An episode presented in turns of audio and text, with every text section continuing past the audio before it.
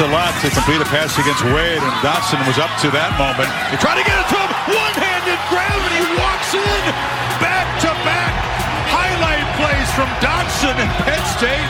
Still showing some fight. Wow.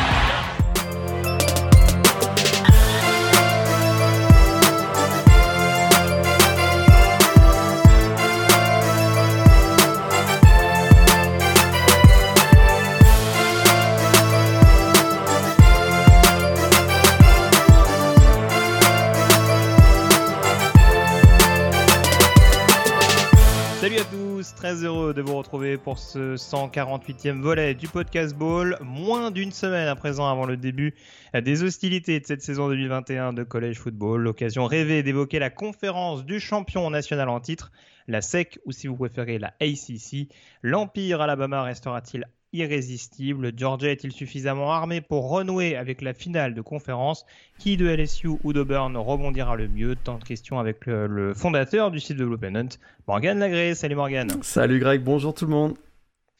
Conférence incontournable, hein, bien entendu, on l'a dit, ah euh, conférence du champion en titre, mais surtout euh, conférence quand même dominante, futur berceau euh, d'Oklahoma et de Texas, hein, si on surfe euh, sur l'actu du, moment, hein, même si on sait que ça va pas se faire dans l'immédiat, mais en tout cas, euh, ça va quand même arriver relativement rapidement. Plus vite qu'on ne le pense, peut-être? Oui, bah, bah, là, en plus, oui, ça s'agite apparemment. la Big 12 continue de prospecter, mais bon, on, aura l'occasion de, de, développer là-dessus en long, en large. Et en travers, avant ça, on évoque donc la conférence SEC avec bien entendu à l'ordre du jour le champion en titre, le Alabama Crimson Tide.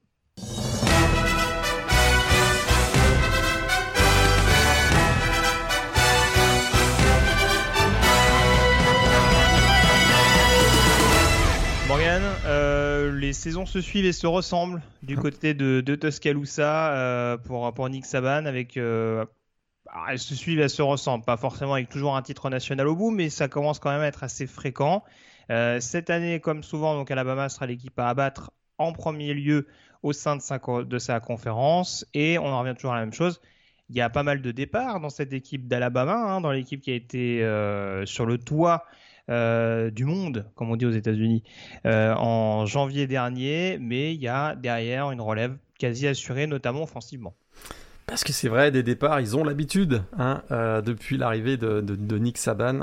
et c'est vrai que là, il y a des départs, il y en a eu de sacrés, de, très nombreux. Trois finalistes, trois des cinq finalistes pour le, dernier S-Man Trophy, donc Devonta Smith, Najee Harris et Mac Jones dans l'ordre, pour un total de six joueurs draftés au premier tour quand même. Donc ça fait, euh, ça fait, euh, ça fait beaucoup, de départs, mais depuis l'arrivée de Nick Saban, ça ne lui fait pas peur. La raison principale, c'est sa capacité de recruter, puisque euh, quasiment chaque année, il, recrute, enfin, il a la meilleure promotion de recrues, ou en tout cas l'une des, l'une des deux, trois meilleures. Ça fait une dizaine d'années que ça dure. Bilan de 13-0 l'an dernier, champion national, tu l'as dit. Septième bague de champion pour, euh, Nick Saban. C'était la meilleure attaque de l'histoire du programme l'an dernier, en grande partie grâce au, donc, au trophée S-Man euh, Smith. Alors le talent est partout, c'est ça qui est fou. Et comme je viens de le dire, hein, c'est le recrutement qui a, été, euh, qui a été absolument sensationnel. On a l'impression que tant que Nick Saban sera là, Alabama sera toujours parmi les candidats et les prétendants et parmi les favoris euh, pour le titre euh, pour les titres nationaux parce que les joueurs changent les coachs euh, changent en tout cas les coordinateurs changent et, rien ne change. Alors peut-être la seule lueur d'espoir avant qu'on rentre dans le détail de peut-être de l'effectif et des points forts et des points faibles c'est qu'ils ont été classés numéro 1 du classement AP Top 25 de pré-saison. Mhm. et sur les 17 dernières années seulement deux fois celui qui a été classé numéro 1 a été champion peut-être un petit espoir. J'y crois euh, moyennement, mais, on en reparlera. Ouais, c'est ça.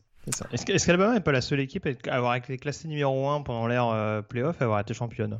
Pendant l'ère playoff, oui, absolument. On avait, hein. on avait eu Florida State qui nous avait fait un... Mais il y a très longtemps. Mais effectivement, euh, Alabama est la seule équipe à avoir réussi cet exploit. Euh, donc forcément, on va aborder rapidement euh, celui qui sera aux commandes hein, de cette attaque d'Alabama, en l'occurrence Bryce Young. Euh, profil pas forcément identique à hein, celui de Mac Jones.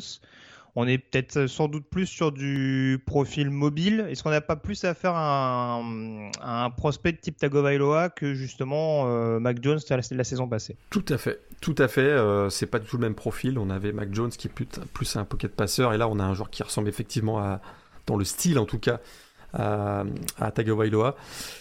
Après, attention, c'était pas réduire Tagovailoa à un simple euh, coureur. Hein. On a vu, en l'occurrence, euh, malheureusement, la course a été sa kryptonite euh, sur le long terme, mais on a vu qu'il était parfaitement capable de découper des défenses à la passe, ce qui a l'air d'être le cas également de Bryce Young. En tout cas, il y, a un éventail qui a l'air plus large que ce que pouvait avoir Bama l'année dernière en poste de QB. Et c'est ce qui fait peur, parce que c'est vrai que c'est un ancien quarterback 5 étoiles, mais c'est surtout son, sa palette en tout cas de, de force euh, semble plus, euh, plus importante que celle de Mac Jones qui a fait quand même une saison extraordinaire l'année dernière, comme je l'avais dit, meilleure attaque de l'histoire du programme quand même.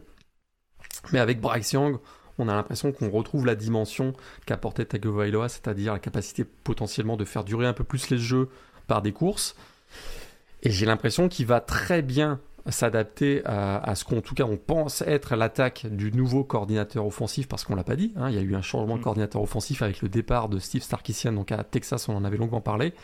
Là arrive Bill O'Brien, l'ancien head coach de Penn State et l'ancien head coach des euh, Houston Texans, avec Doug Maroney quand même au, coach, au, poste de, de, coach de la ligne offensive. Et Bryce Young, j'ai l'impression avec toutes ses aptitudes, euh, excellent passeur, grosse précision. On l'a vu, euh, on l'avait vu parfois en fin de match l'année dernière. On l'a beaucoup plus vu dans le spring game cette année. Il a l'air d'être prêt pour, euh, une très très grande saison. Et, bien qu'il ait peu d'expérience et aucune titularisation au niveau NCA, on parle déjà de lui comme un, potentiel S-Man Trophy. Donc c'est voilà, c'est toute la dimension de ce joueur. Et puis tu vas peut-être vouloir en parler, mais autour de lui, il y a quand même quelques clients quoi.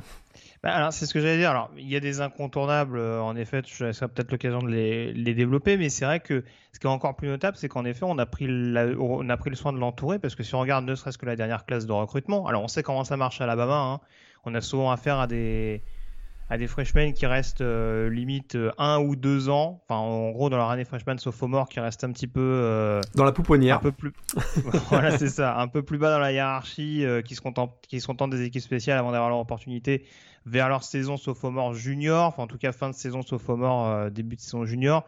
C'est de plus en plus quand même, enfin on voit qu'ils arrivent de plus en plus jeunes. Hein. On avait parlé notamment de, de l'ère freshman du titre national avec Tagovailoa, Leverwood, toute cette, toute cette génération-là, Devonta Smith bien entendu. Mais c'est vrai que c'est pas forcément une habitude euh, sous Nick Saban euh, depuis qu'il est arrivé du côté de Tuscaloosa d'avoir des joueurs qui sont lancés tout de suite dans le bain. Mais on a vu que sur les dernières classes de recrutement, ça a quand même blindé notamment la O-line et le poste de receveur. Où là, pour le coup, on a quand même perdu un joueur important à la personne de Devonta Smith, hein, euh, Iceman Trophy en titre. Mais derrière, il y a de la relève, à commencer par ton grand copain canadien. John Mechie, qui effectivement sera probablement celui qui va euh, reprendre le rôle que jouait Devonta Smith. Quoique, on va peut-être reparler des freshmen qui arrivent, qui ont l'air d'être mhm. sacrément costauds. Mais c'est celui qui semble être le, le favori de par son expérience et aussi de par ce qu'il a montré l'année dernière. Il a été un, backup de luxe hein, absolument pendant la, saison dernière. Il s'est, notamment révélé euh, très précieux au moment de la blessure de Jalen Waddle l'année dernière. Donc il sera a priori celui qui, occupera le poste de receveur numéro 1, le, go-to guy, on va dire.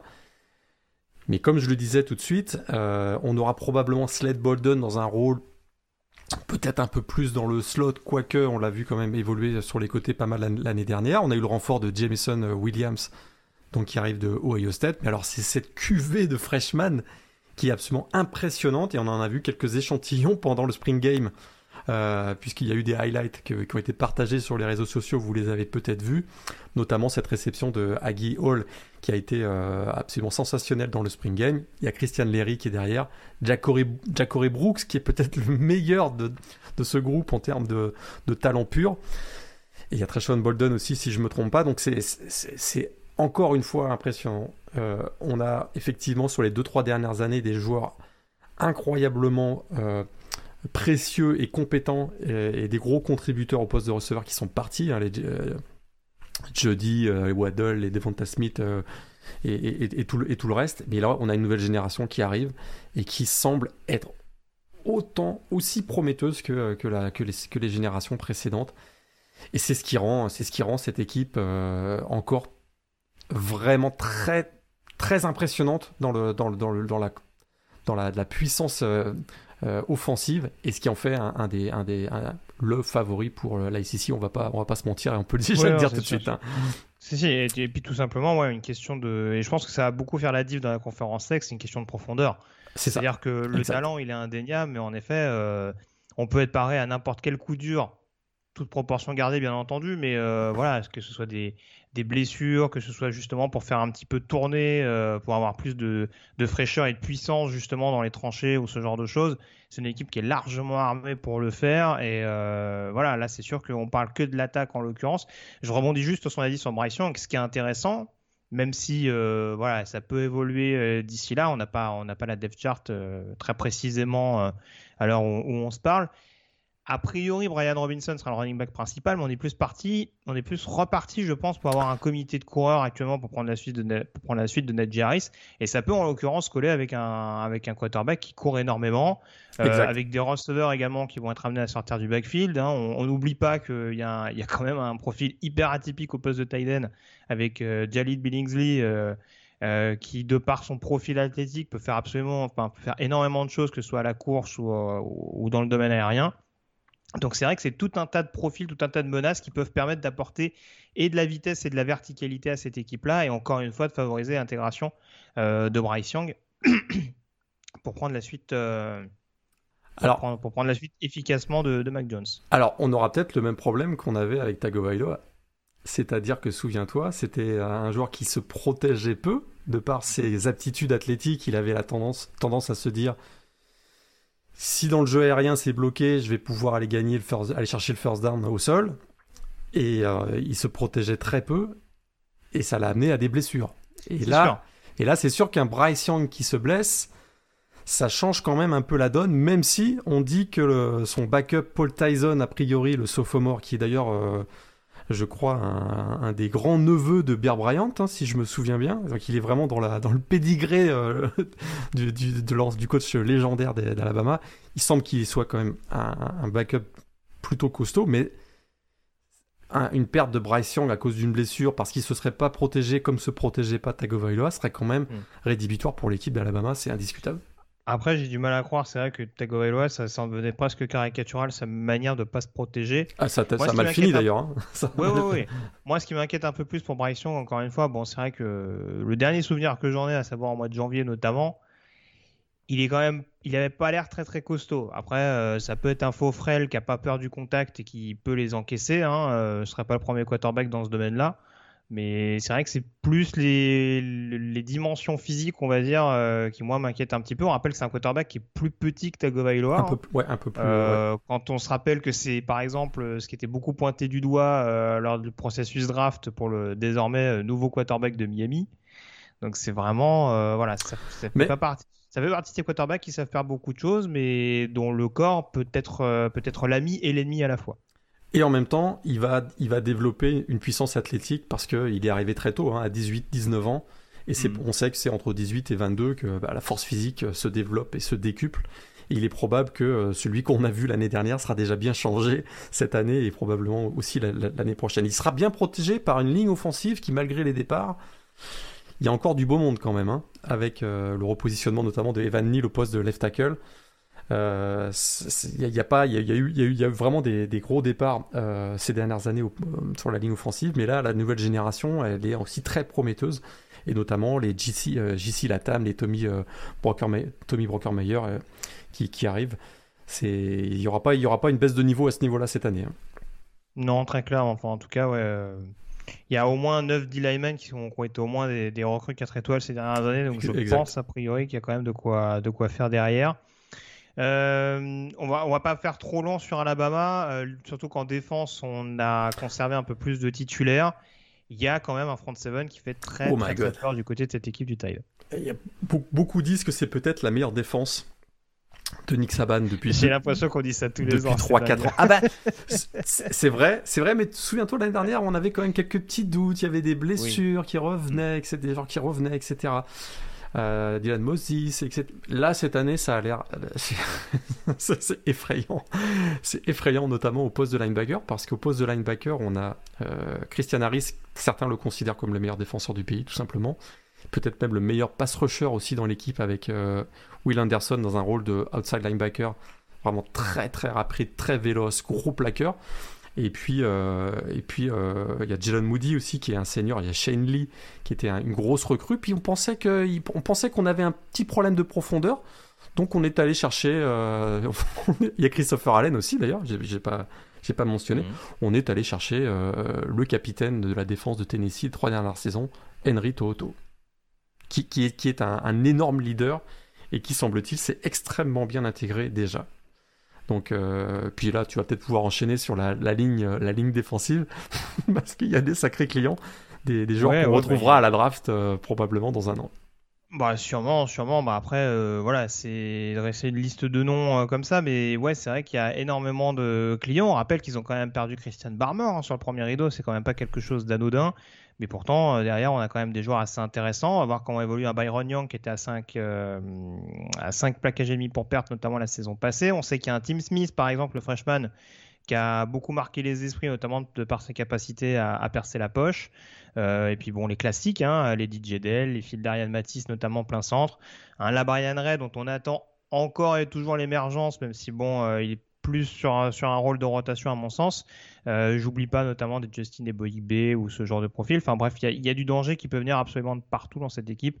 Et, 2021 euh, ne fera pas exception à la règle, malgré encore une fois le départ euh, de Christian Barmore. Euh, J'ai pas cité le backfield défensif, mais on rappelle qu'on a quelques petits jeunes également assez intéressants. Hein, Malakai Moore ou, Brian Branch notamment qui se sont révélés la saison passée. Il y a beaucoup d'espoir vis-à-vis du freshman Quincy Coolhead euh, McKinstry cette saison. Phénomène. Euh, ouais, ouais, un, gros gros phénomène euh, qu'on attend de voir. Qui, ce serait pas étonnant qu'il monte assez rapidement dans la hiérarchie aux côtés d'un Josh Doby par exemple. Donc très franchement, ça, ça, promet vraiment une belle saison défensivement pour Alabama. Enfin, très clairement au même niveau. L'année dernière, l'attaque avait vraiment presque éclipsé la défense de par, son, de par les 48 points de moyenne marqués par, par sur, sur chaque rencontre. Mais euh, défensivement, c'est extrêmement costaud et euh, à mon avis, ça va le rester encore une fois de par la rotation et le, et le talent infini que possède cette équipe. Et un, calendrier où on va, on va savoir assez rapidement euh, quel est le niveau réel de cette équipe de Alabama, même si on vient de dire mhm. qu'on n'a pas vraiment de doute. Il y a ce premier match face à Miami où il faudra quand même contrôler Derrick King, hein, qui reste quand même un des, un des, des très bons quarterbacks si Derek King est là, bien sûr. Si Derek King est là, effectivement. Ah oui, s'il n'est pas là, c'est sûr que ça va compliquer la tâche pour les, pour les Hurricanes. Mais donc ça pourrait être déjà intéressant. Puis dès la semaine 3, si je me trompe pas, il y a ce déplacement au Swamp face à Florida qui va être déjà un grand, grand moment de la saison. Parce qu'on a face à face bien, tout simplement les, les, deux champions de division qui s'étaient affrontés lors du Championship Game euh, l'année dernière. C'est ça. On a, on a décidé, on n'attend plus maintenant la finale de conférence, on s'occupe directement des équipes euh, floridiennes. et puis, avec un peu de chance, on s'en débarrasse en premier. Et puis, on voit. On rappelle que l'Alabama Georgia l'année dernière, c'était intervenu assez rapidement également. Hein. Exact, exact. Et là, euh, et, et, il y aura ce déplacement euh, à Texas A&M avant, avant la mi-octobre. Donc, avant la mi-octobre, ils auront déjà joué Florida et Texas A&M. si, C'est-à-dire que s'ils sont à 6-0 après le match de Texas A&M, oui, ça va commencer quand ça va commencer à. Ouais. Ils ont toujours l'Iron Bowl à Auburn en dernière semaine. Alors, euh, si on veut, si on veut rajouter un peu de drama, ils ont toujours la réception d'LSU hein, euh, pour le côté un petit peu vengeance d'il y a deux ans, euh, la victoire notamment de, Louisiana State du côté de de Tuscaloosa pour filer vers le titre national. Mais ça, c'est vraiment exclusivement pour la symbolique.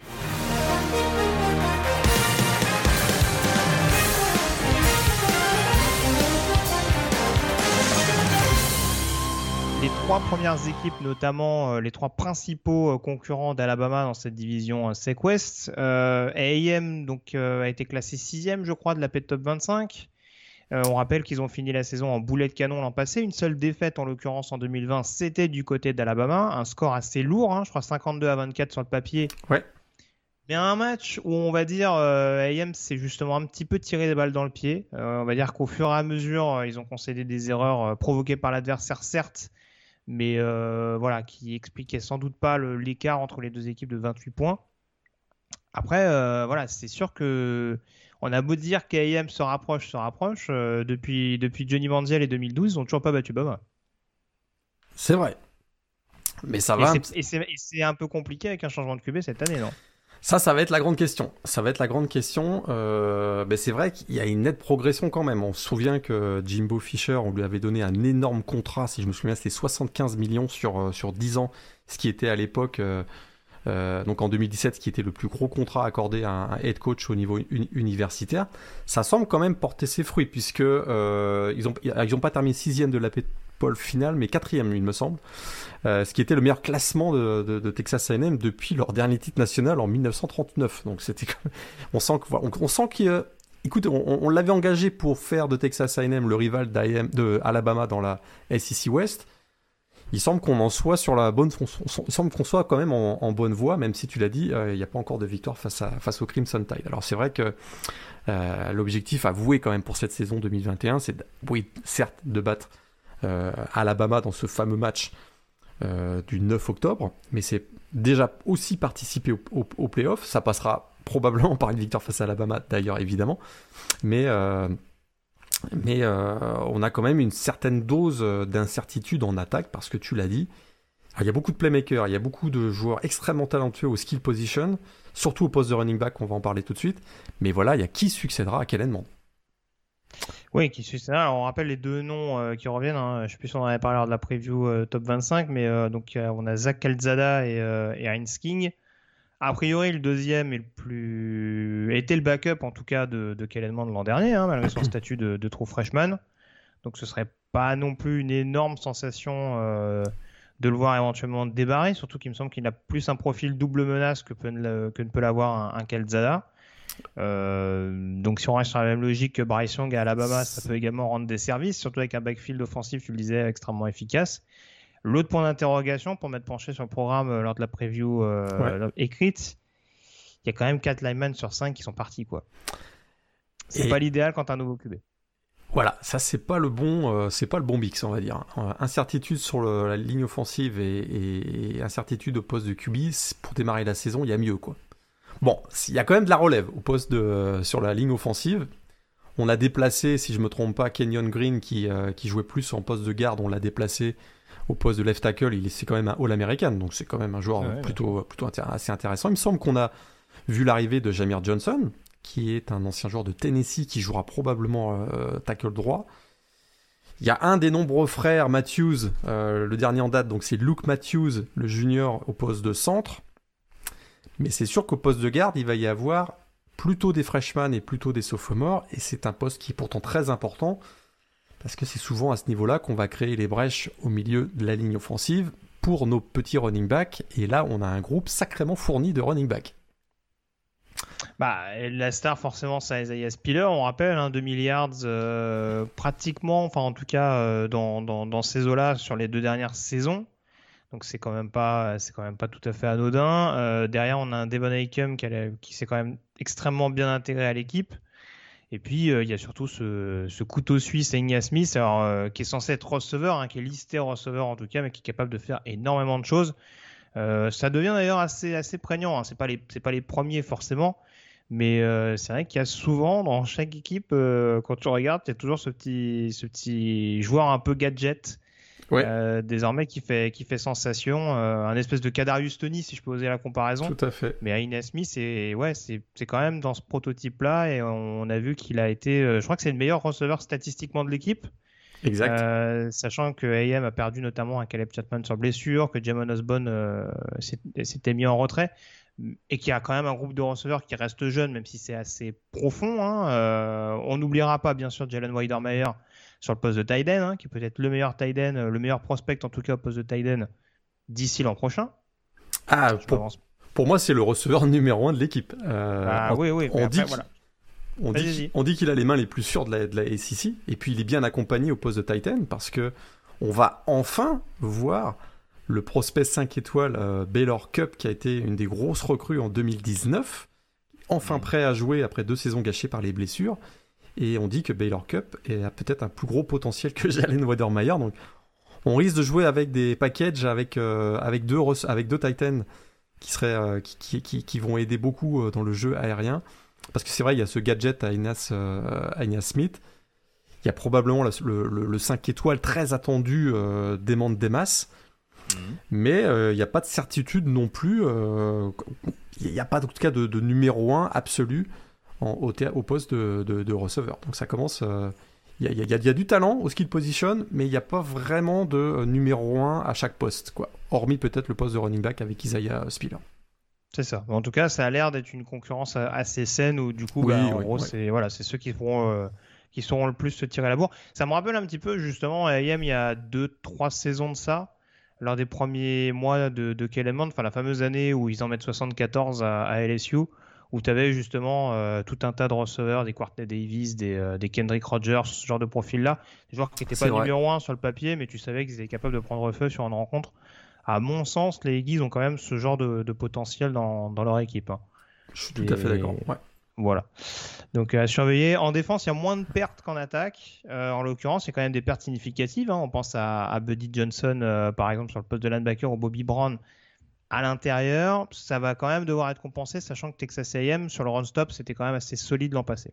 Très solide l'an passé. C'était d'ailleurs, euh, AM avait la meilleure défense de la SEC hein, la saison dernière. Donc c'est vrai qu'il y a eu ces deux grosses pertes qui euh, sont des pertes en termes de production, mais aussi en termes de leadership, et ça, c'est pas, c'est pas négligeable. Alors, c'était une énorme défense contre la course l'année dernière, la deuxième meilleure du pays.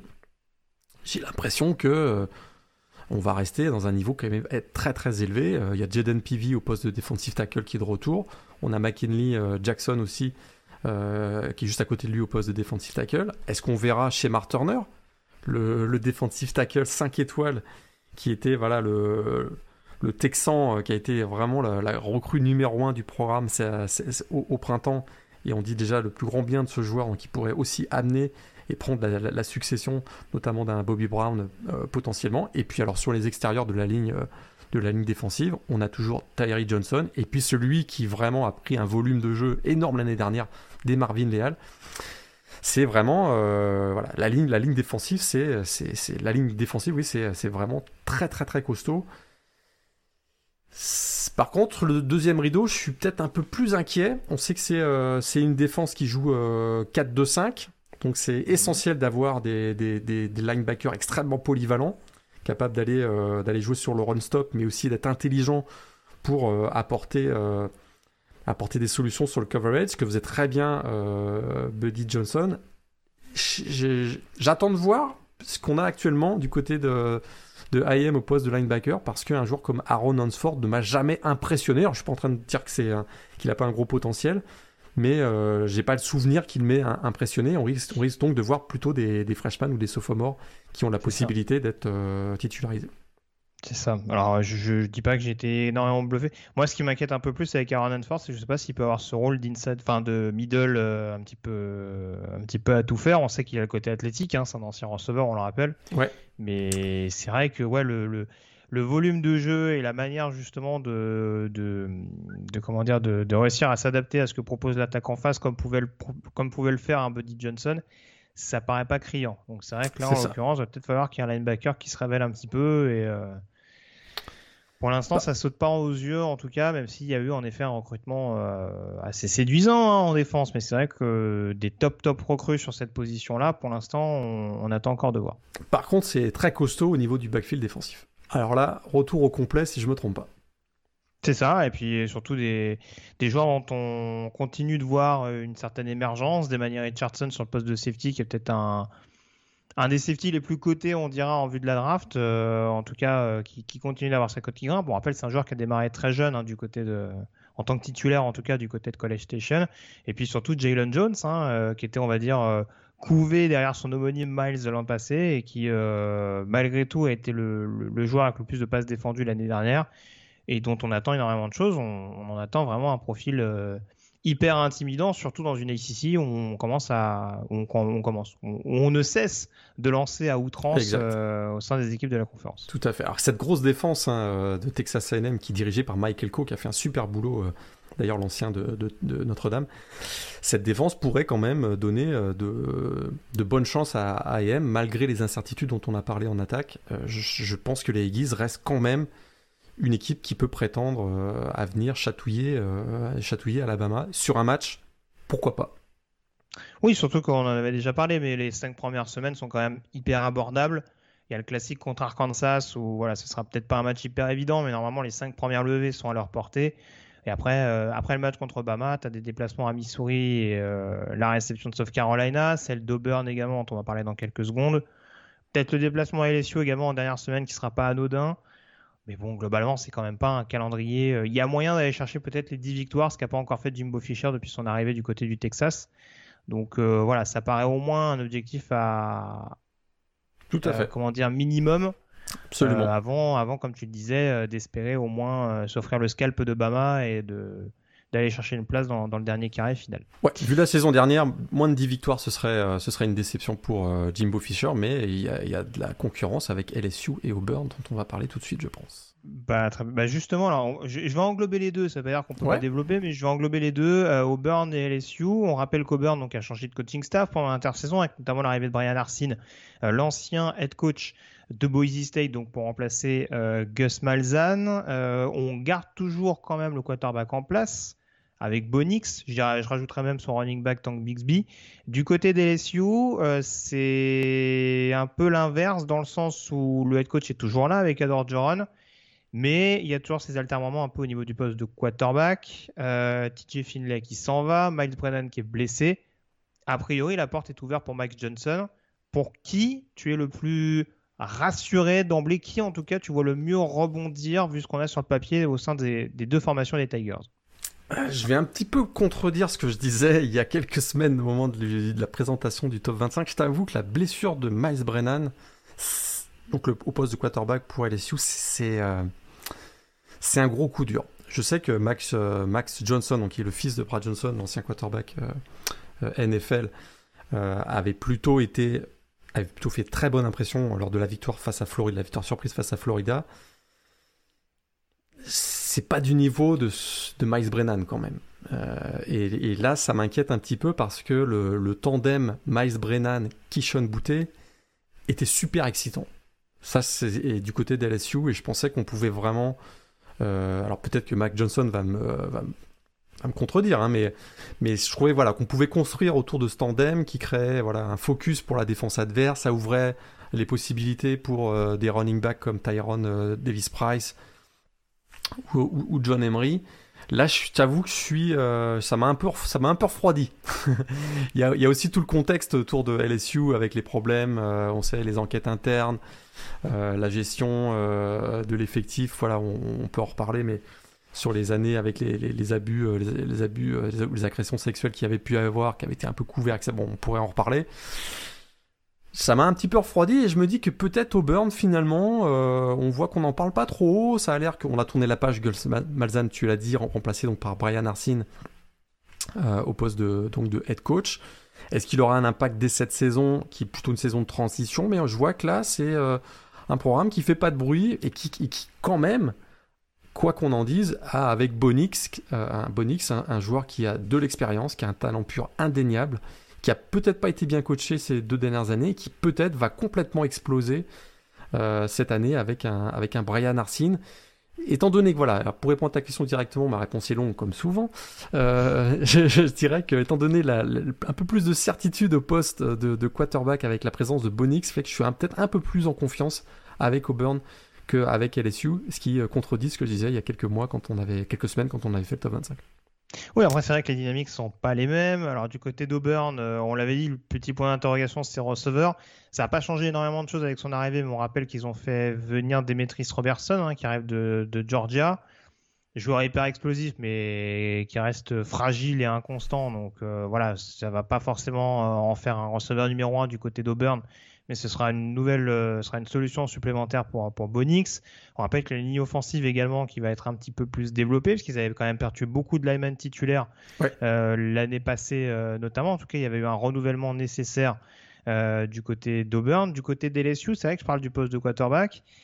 Ils ont eu quand même la mauvaise surprise de voir un, un Rosenthal, par exemple, sur le poste de left tackle, s'inscrire sur le portail des transferts et rallier Kentucky. Exact. Donc c'est pas une perte anodine euh, non plus euh, du côté de du côté de ce de côté de cette line surtout qu'encore une fois quand tu es parti pour avoir un quarterback qui n'était pas censé être titulaire, si ton left tackle s'en va un petit peu sur le tard, euh, ça complique un petit peu la tâche surtout qu'on l'a dit hormis Keshon Boutet Ce poste de receveur, euh, bon, j'attends encore de voir. Hein. C'est toujours un poste où il faut jamais négliger euh, LSU, mais bon, il euh, faut réussir à remplacer Tyrese Marshall et, aussi le départ surprise de Gilbert. Donc voilà, on en revient toujours un petit peu à la même chose, c'est-à-dire que ça nous avait été reproché l'année où, LSU a été champion, le fait de, remettre un petit peu en doute Ed Orgeron. Mais c'est vrai que ce qui est un petit peu compliqué, c'est qu'on est, on a toujours l'impression à chaque début de saison euh, qu'LSU est un peu en ordre de bataille, quoi. Qu'ils sont un petit peu obligés de, compenser du, mieux possible en, bouleversant complètement le coaching staff, en ayant énormément de paramètres offensifs ou défensifs à, prendre en considération au dernier moment. Et je ne sais pas si on aura toujours des années 2019 du côté de Bâton Rouge. Et là, en l'occurrence, on peut espérer par exemple que le, backfield offensif, par exemple, soit hyper performant avec Davis Price et Emery, qui sont censés euh, être des top recrues à ce niveau-là et apporter plus que ce qu'ils ont apporté l'an dernier. Mais c'est vrai que, ouais, je te rejoins. C'est sûr que cette équipe d'Auburn et d'LSU, euh, avec deux défenses, je trouve, qui sont assez où il y a des talents forcément, hein, euh, mais euh, où, on a connu quand même plus de transcendants. Je trouve qu'offensivement, il y a plus de repères à Auburn qu'à LSU. Et, euh, effectivement, en plus, du côté d'LSU, on l'a pas dit, mais Ed Orgeron a fait quand même le ménage dans son coaching staff, que ce soit en attaque ou en défense, puisqu'on a, renvoyé Bopellini, donc le, coordinateur défensif. On a aussi renvoyé Scott Linehan, le responsable du passing game. Steve Ensminger, qui était responsable de l'attaque, a pris sa retraite. Donc vraiment, c'est un, un coaching staff complètement jeune, euh, avec Jack Pitts, l'ancien coach des running backs chez les Panthers de Carolina, et Darrenton Jones au poste de coordinateur défensif, le coach des DB de Minnesota l'an dernier. Donc là, il y a aussi cette incertitude d'avoir un coaching staff qui arrive, qui, qui, qui, qui, implémente des nouveaux systèmes, et, il y aura une période de transition. Malgré tout, on peut quand même le dire, du côté des LSU, il y a un talent pur indéniable. C'est vrai que ah oui, surtout le backfield. Ça, ça c'est voilà le, backfield, ça c'est ça reste ça reste quand même très très très costaud. Alors en défense, euh, LSU l'année dernière c'était un cas atypique hein, parce que euh, bah, c'était quasiment la pire défense euh, du pays contre la passe. C'est pas plus compliqué que ça. Et, pourtant, on a un duo de, de cornerback qui est Derek Stingley et Eli Ricks, qui seront potentiellement des, des, choix de premier tour à la draft NFL, ce qui est, ce qui est quand même assez, assez paradoxal, on va dire je peux pas imaginer qu'ils fassent une saison aussi pourrie cette année qu'ils l'ont fait l'année dernière. Donc, il peut y avoir que de l'amélioration. Mais, euh, mais c'est pas gagné. C'est pas gagné, effectivement. En défense, il faudra peut-être marquer encore beaucoup de points pour gagner des matchs. Euh, et l'année dernière, ils en ont parfois encaissé beaucoup. 55 euh, contre Alabama, 48 contre Ole Miss, 48 contre Auburn, etc. Quoi. De toute façon, c'est simple. Hein. Au niveau national, en termes de points encaissés, ils étaient quasiment centième, centième du pays pour une équipe comme LSU qui défensivement a quand même eu des standards euh, extrêmement élevés, il n'y a pas si longtemps que ça en plus, c'est vrai que ça fait un petit peu tâche et je te rejoins. Alors c'est sûr, il faudra quand même être aidé par un pass rush euh, qui était un peu irrégulier. C'était la grosse frayeur euh, en amont de la saison passée. Et malheureusement, ça a un peu conforté ce qu'on craignait du côté de cette équipe LSU, hein, cette ligne défensive un peu, un peu expérimentale. Donc certes, on a vu quelques éléments, un Bidjo Juleri qui pour sa première année est allé claquer 4 sacs, mais euh, sur l'ensemble d'une saison, en tout cas, euh, ça a clairement pas suffi à ne pas exploser le backfield. Et ouais, c'est les ajustements qui vont être faits par, par et son nouveau coordinateur défensif vont être importants justement pour faire des LSU, euh, pour permettre en tout cas à LSU d'y croire vraiment jusqu'au bout. Donc après, vas-y, vas-y. Je voulais juste compléter. Auburn, Florida et Texas A&M à domicile. Ça, c'est mhm. plutôt un avantage. Ils auront ce déplacement à Alabama. Mais même s'ils avaient joué à domicile, ça aurait été compliqué, on va pas se mentir. Donc euh, c'est peut-être un avantage hein, de jouer euh, à, Dev Valley, puisque le Tiger Stadium sera euh, ouvert à pleine capacité. Ça fait du bruit à Dev Valley. Hein. Ça fait du bruit pour les attaques adverses, donc ça peut être un avantage de jouer au Burn, Florida, Texas A&M, qui sont des... Si, ça se passe bien pour LSU, ce, sera des, ce seront des, des candidats, des concurrents directs dans la SEC. Auburn, calendrier pas simple. Hein. À niveau, hmm. national, tout d'abord, parce qu'il y a quand même un déplacement en troisième semaine à Penn State. Ouais, je suis d'accord. Où là aussi, il y, a une, petite refonte quand même qui s'est faite euh, à l'intersaison, mais sans changement de coaching staff en l'occurrence, hein, et avec des, avec des jeunes qu'on a, qu'on a bien exploités, notamment l'an passé. Donc ça va nous donner un, match-up assez, assez excitant. Et puis tu le disais, euh, déplacement à LSU et à Texas AM, réception de Georgia et d'Alabama. Ça, c'est leur problème, c'est que, étant donné qu'ils ont un rivalry game contre Georgia chaque année, bah, ils se coltinent Georgia chaque année.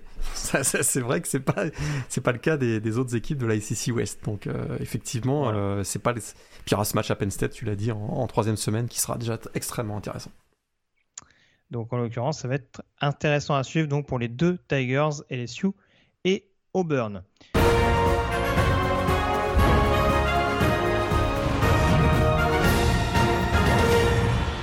On termine avec les trois derniers de la SEC West. Alors, je ne sais pas si on les mettra exactement au même niveau. On va commencer par les All Miss Rebels, Morgan. Euh, un programme en pleine ascension, malgré tout. Euh, l'arrivée de Lane Kiffin a fait du bien. On sait que c'est un programme qui, euh, avec son ancien head coach Mike Luke, s'en était pas trop mal sorti également, hein, malgré les, sanctions à l'époque qui avaient, touché le programme au lendemain du départ de, de Hugh Freeze. Là, avec Kiffin, on sent qu'il y a quand même un certain essor. Alors, on, en avait déjà parlé. C'est sûr qu'on est plus excité offensivement que défensivement par cette équipe d'Oxford.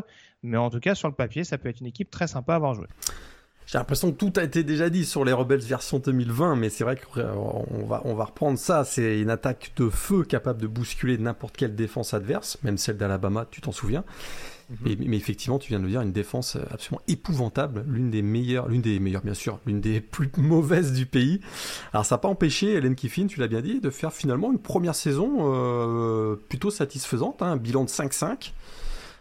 4 victoires en match intra-SEC et ils ont même conclu avec une victoire contre Indiana qui était classé numéro 11 du pays euh, lors du ball game. Donc c'est plutôt satisfaisant. Beaucoup de choses reposent quand même sur les épaules de leur quarterback, Matt Corral. Hein, c'est sûr que bras canon, assez précis, euh, talent qui n'était probablement d'ailleurs pas exploité euh, suffisamment du temps de Rich Rodriguez, hein, qui avait été le, le coordinateur offensif de Ole Miss il y a 2-3 ans. Mais c'est sûr que voilà, l'année dernière, il a crevé l'écran. il avait la meilleure moyenne de yards offensifs par match du pays, 384. C'était donc assez impressionnant. Top 10 dans beaucoup de statistiques également à la passe. Alors la petite le petit problème, et c'est ça, ça qui a coûté cher l'année dernière, on va voir s'il a progressé sur ces deux éléments, c'est qu'il avait une tendance à exploser, à exploser, imploser en début de match euh, lorsqu'il fait face à une certaine adversité. très rapidement, s'il ne trouve pas son rythme, ça devient assez laid et, parfois même très laid. Et la conséquence, c'est qu'il y avait un grand nombre d'interceptions. Euh, donc là, si, euh, si, si on revoit ce, ce, ce, pattern se remettre en place, c'est une équipe qui pourrait ne pas progresser comme on l'attend parce que, euh, on va le dire franchement, il y a une hype autour de Ole Miss. S'il y a une équipe qui peut surprendre dans la SEC West, je crois qu'on va être peut-être d'accord, c'est Ole Miss. Mhm. Mais il faudra que Matt Corral soit le Matt Corral qu'on a vu en fin de saison dernière. Il sera privé d'Elijah Moore, qui était quand même le meilleur receveur du pays en termes de yards l'année dernière. Puis il va falloir qu'il se fasse aider un minimum par sa défense. quoi. Oui, un peu. Alors juste pour corroborer ce que tu dis, il y avait quand même 6 interceptions contre Arkansas l'année dernière et 5 contre LSU. Ça a gonflé, mais c'est ce que je te disais. Et, mm. C'est-à-dire que quand il implose, il fait, fait pas semblant. Il fait, 14 interceptions sur la saison, dont 11 sur 2 matchs. C'est ouf. voilà, c'est... Mais euh, ouais, non, je te rejoins. C'est sûr que c'est, en fait, c'est pour ça que j'ai du mal très clairement à. C'est pour ça, c'est pas, pas une question de pas vouloir les citer dans les confrontations directes. C'est que en fait, d'un match à l'autre, c'est sûr qu'on sait pas exactement ce que ça peut proposer. On va revenir tout de suite au calendrier, hein, si, tu le veux bien. Euh, première semaine contre Louisville, ça me paraît largement à leur portée. Ils vont quand même à Alabama dès la cinquième semaine, et ça, ça va pas être simple. Euh, après, oui, c'est vrai que euh, si tu prends des confrontations contre Arkansas, à Ole Miss, à Ole Miss, à Auburn, pardon à domicile contre Texas A&M, voir le match à Mississippi State, où ça peut être sympa en termes d'orgie offensive, hein, attention. Euh, tu sais pas vraiment si c'est un match qui peut tourner en leur faveur ou si, comme tu dis, ça peut être un match où l'attaque implose et où forcément la défense n'est pas capable derrière d'assurer le coup. Sans une grosse amélioration défensive, euh, je les vois pas gagner plus de 7 matchs. Euh, ouais, je peux, je peux pas dire mieux. Il y a une ligne défensive qui a l'air de progresser à mon sens, mais c'est, léger quoi. Spicet, c'est, ouais, c'est pas vraiment, ça n'a pas vraiment été quantifiable euh, statistiquement parlant et de par, de par certaines rencontres. On parlait du match contre LSU, mais offensivement et défensivement, ça avait été compliqué pour euh, pour Ole Miss dans certains, dans certains registres.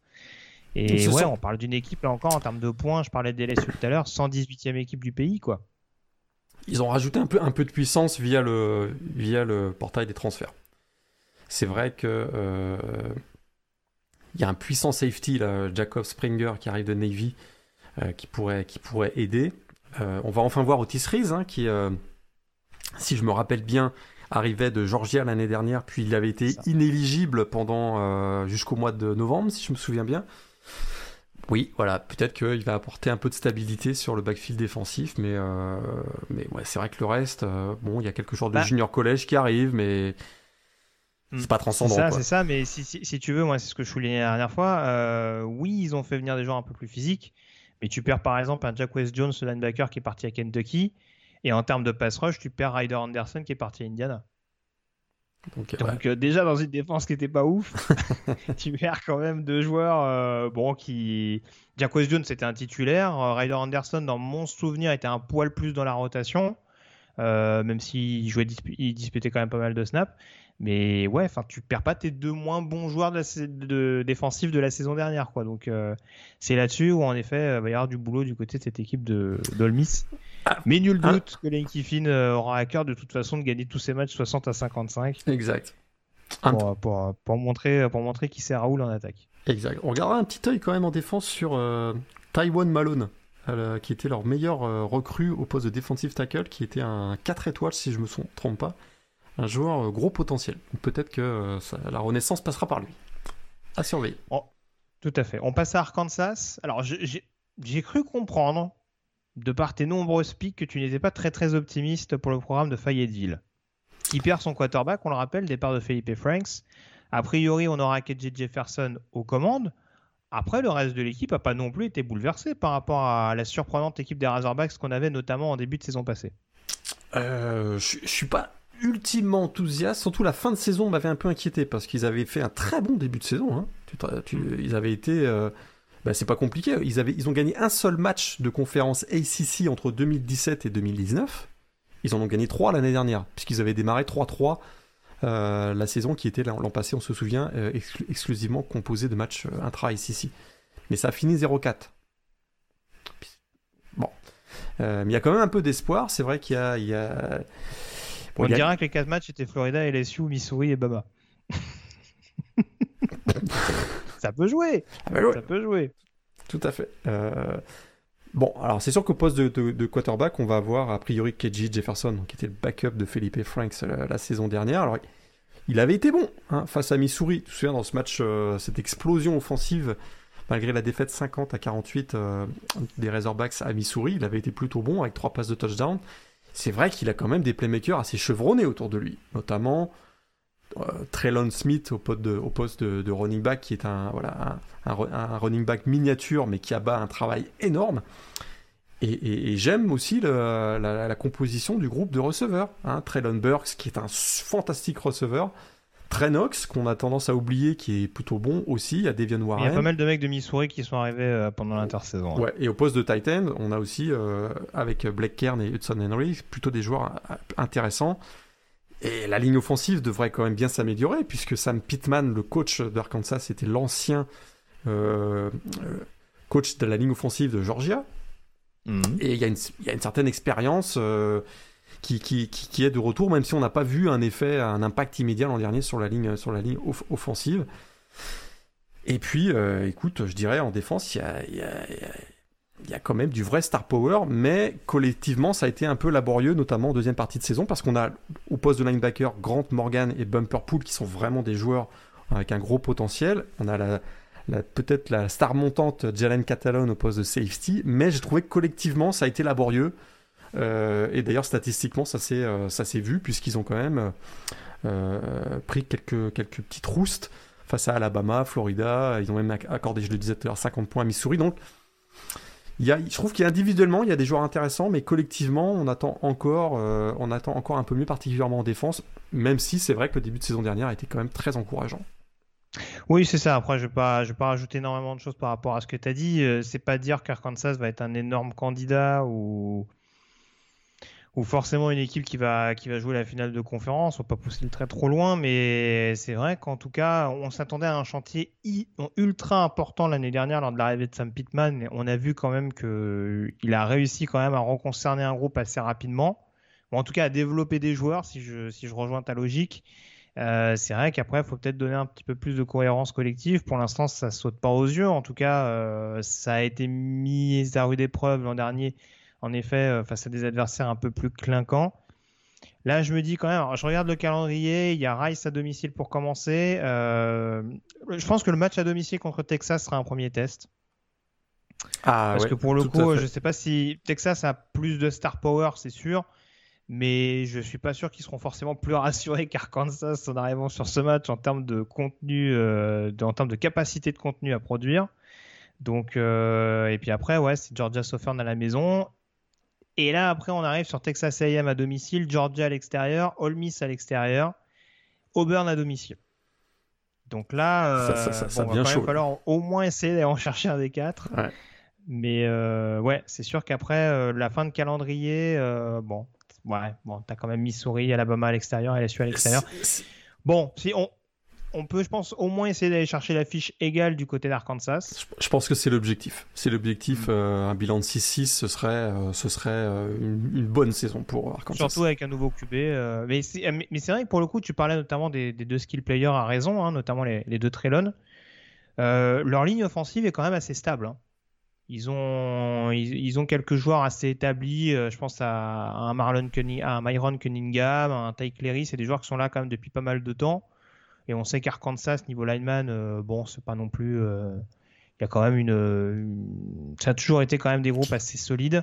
Donc là, c'est vrai que je pense qu'offensivement, c'est une équipe qui peut être un peu plus incisive que l'an dernier, même s'il il y a l'interrogation autour de Jefferson encore une fois, c'est ouais, peut-être défensivement où il faut que, faut que tout le monde soit à l'unisson pour réussir à faire une prestation aboutie de bout en bout. Ouais. c'est les, les, derniers, euh, les dernières reliques de l'ère euh, Brett Bielema, hein, les joueurs seniors euh, sur la ligne offensive, qui effectivement jouent leur dernière saison et c'est souvent des joueurs plutôt très costauds, on va dire. On termine avec Mississippi State. On parlait de chantier. là aussi, l'année dernière, on s'était dit tiens, le premier match contre LSU, ça a déroulé. Attention offensivement, euh, ça va être du Mike Leach. On est resté quand même sur notre fin euh, l'an passé sur le reste de l'exercice. Euh, un peu plus de 21 points de moyenne inscrits. Une saison, une fiche de 4 victoires pour 7 défaites du côté de cette équipe de Mississippi State. des prestations avec des matchs à 2 points contre Kentucky, 0 contre Alabama. Mmh. faut se relancer. La question, c'est avec quel quarterback? Will Rogers ou Jack Abraham? Ouais, ça, ça va être la clé, effectivement, euh, pour la deuxième saison de Mike Leach. C'est vrai que ça avait très bien démarré avec cette victoire face à LSU et ses 44 points marqués. Ça, c'est, tu l'as bien dit, euh, compliqué par la suite. Effectivement, euh, ça va se jouer entre les deux. Ça va se jouer entre les deux, entre Will Rogers qui a, été titularisé l'an dernier. il avait succédé à Keji Costello, si je me trompe pas. D'ailleurs, sa fiche était plutôt bonne, 3-3, hein, on l'a pas dit, mais Mississippi State a fini avec deux victoires sa saison. Hein. Missouri en saison régulière et Tulsa en ball game. Donc voilà, ils arrivent avec peut-être un petit momentum, ou en tout cas ils ont une confiance qui a été, euh, qui, a été meilleure après une saison qui a parfois été longue. Et il y a Jack Abraham. Alors lui, il arrive de Southern Miss. Euh, est-ce qu'il lui, il a eu une carrière plutôt bonne à Southern Miss sans être non plus transcendant? C'est vrai qu'il fait plus de 7 milliards à la passe, un ratio TD interception de bah, c'est 41-29. Bon, mais c'est vrai qu'il a, il est peut-être un meilleur passeur que, que, Rogers, quoique, quoique, il a peut-être plus cette expérience. Mais euh, écoute, moi, Will Rogers, je, ne suis pas surpris qu'il démarre quand même la saison comme, euh, comme titulaire. Euh, à, voir quoi. Est-ce que, est-ce que, est-ce qu'il y aura un trou freshman qui pourrait venir On sait que Mike Leach parfois nous surprend, donc à, surveiller. Oui, non, je pense que je pense que Rogers sera dans le sera en tête de la de la hiérarchie au niveau du poste de QB. Autour, par contre, c'est quand même pas grand chose. On attend peut-être en, défense, éventuellement quelques motifs euh, de satisfaction. En tout cas, des, des, joueurs en tout cas qui, qui, se développent petit à petit. Je pense à des Martin Emerson, pardon, ou encore des, des Tyrus Sweat, euh, ce genre de profil. Nathan Pickering sur la, sur, le, sur la ligne défensive, ce genre de profil éventuellement. Après, on en revient au même problème qu'Arkansas, c'est peut-être euh, donner un, petit plus, un, peu, un peu plus de cohésion pardon, euh, concernant l'ensemble du groupe. Mais, mais euh, pas de précipitation. hein. Mike Leach, euh, généralement, lorsqu'il arrive dans un programme, on l'a vu partout où il est passé. D'abord, la deuxième année est toujours meilleure que la première. Oui. Et puis ça il avait commencé à 3-9 à Washington State, il avait enchaîné avec une fiche à 6-7 et un ball. Exactement. Et puis ils ont été à la porte de la finale de conférence Pac-12 quelques années plus tard. Donc C'est, il faut pas. Mike Leach, ça prend 2-3 ans généralement. Cette année, je m'attends à ce que ce soit mieux que l'année dernière. Mais ce sera pas le, les Bulldogs seront. Ils peuvent, à mon avis, sur un match comme on l'a vu l'année dernière, créer une surprise sur la, longueur de la saison. Euh, pareil que Arkansas, plus de 6 victoires, je serais quand même très très très surpris. Très très surpris.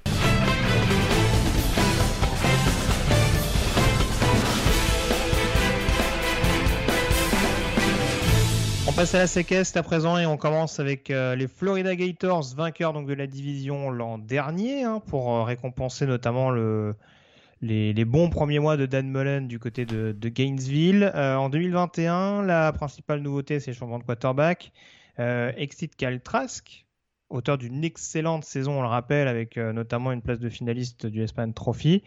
Emory Jones qui prend les rênes. On n'est pas parti pour avoir exactement le même profil. Est-ce que tu crois malgré tout au fait que Dan Mullen peut être un magicien? Il l'a souvent démontré.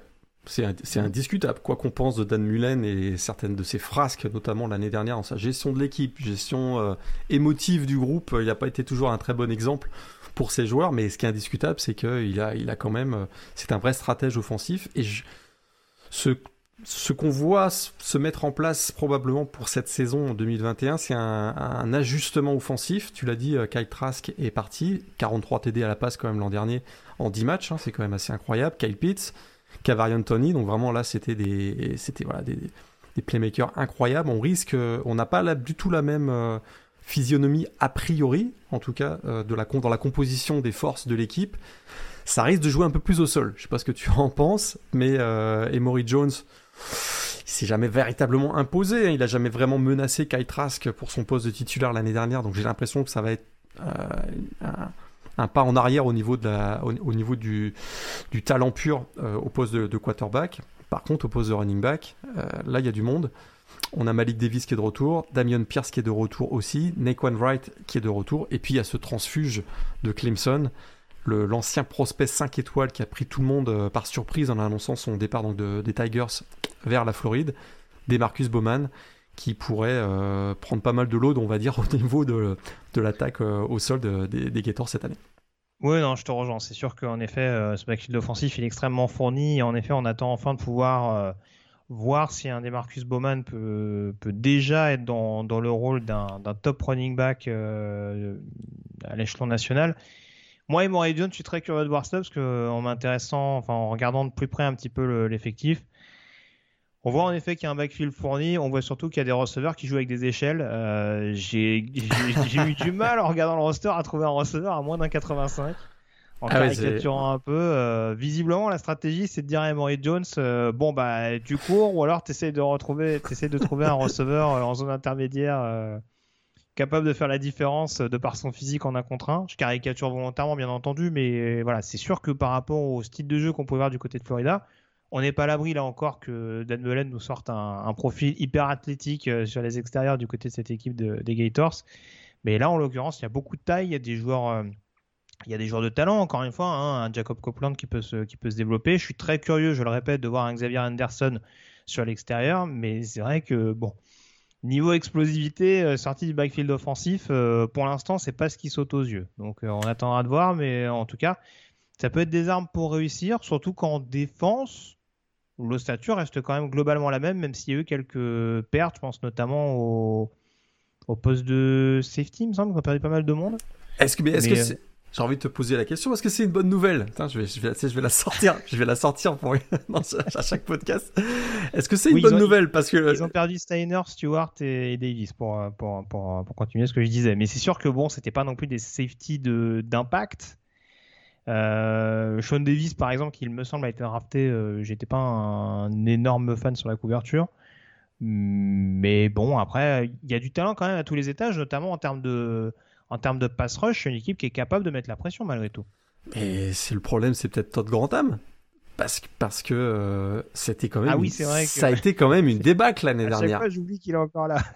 ça a été quand même une débâcle l'année dernière. Presque 31 points par match accordé, 428 yards accordés l'an dernier. On était proche, euh, on était 83e défense dans ce registre l'année dernière. Je l'avais déjà dit euh, lors de la présentation du top 25, c'était la plus mauvaise défense des Gators depuis la Première Guerre mondiale. Et là, on a quand même le retour de pas mal de ces, joueurs.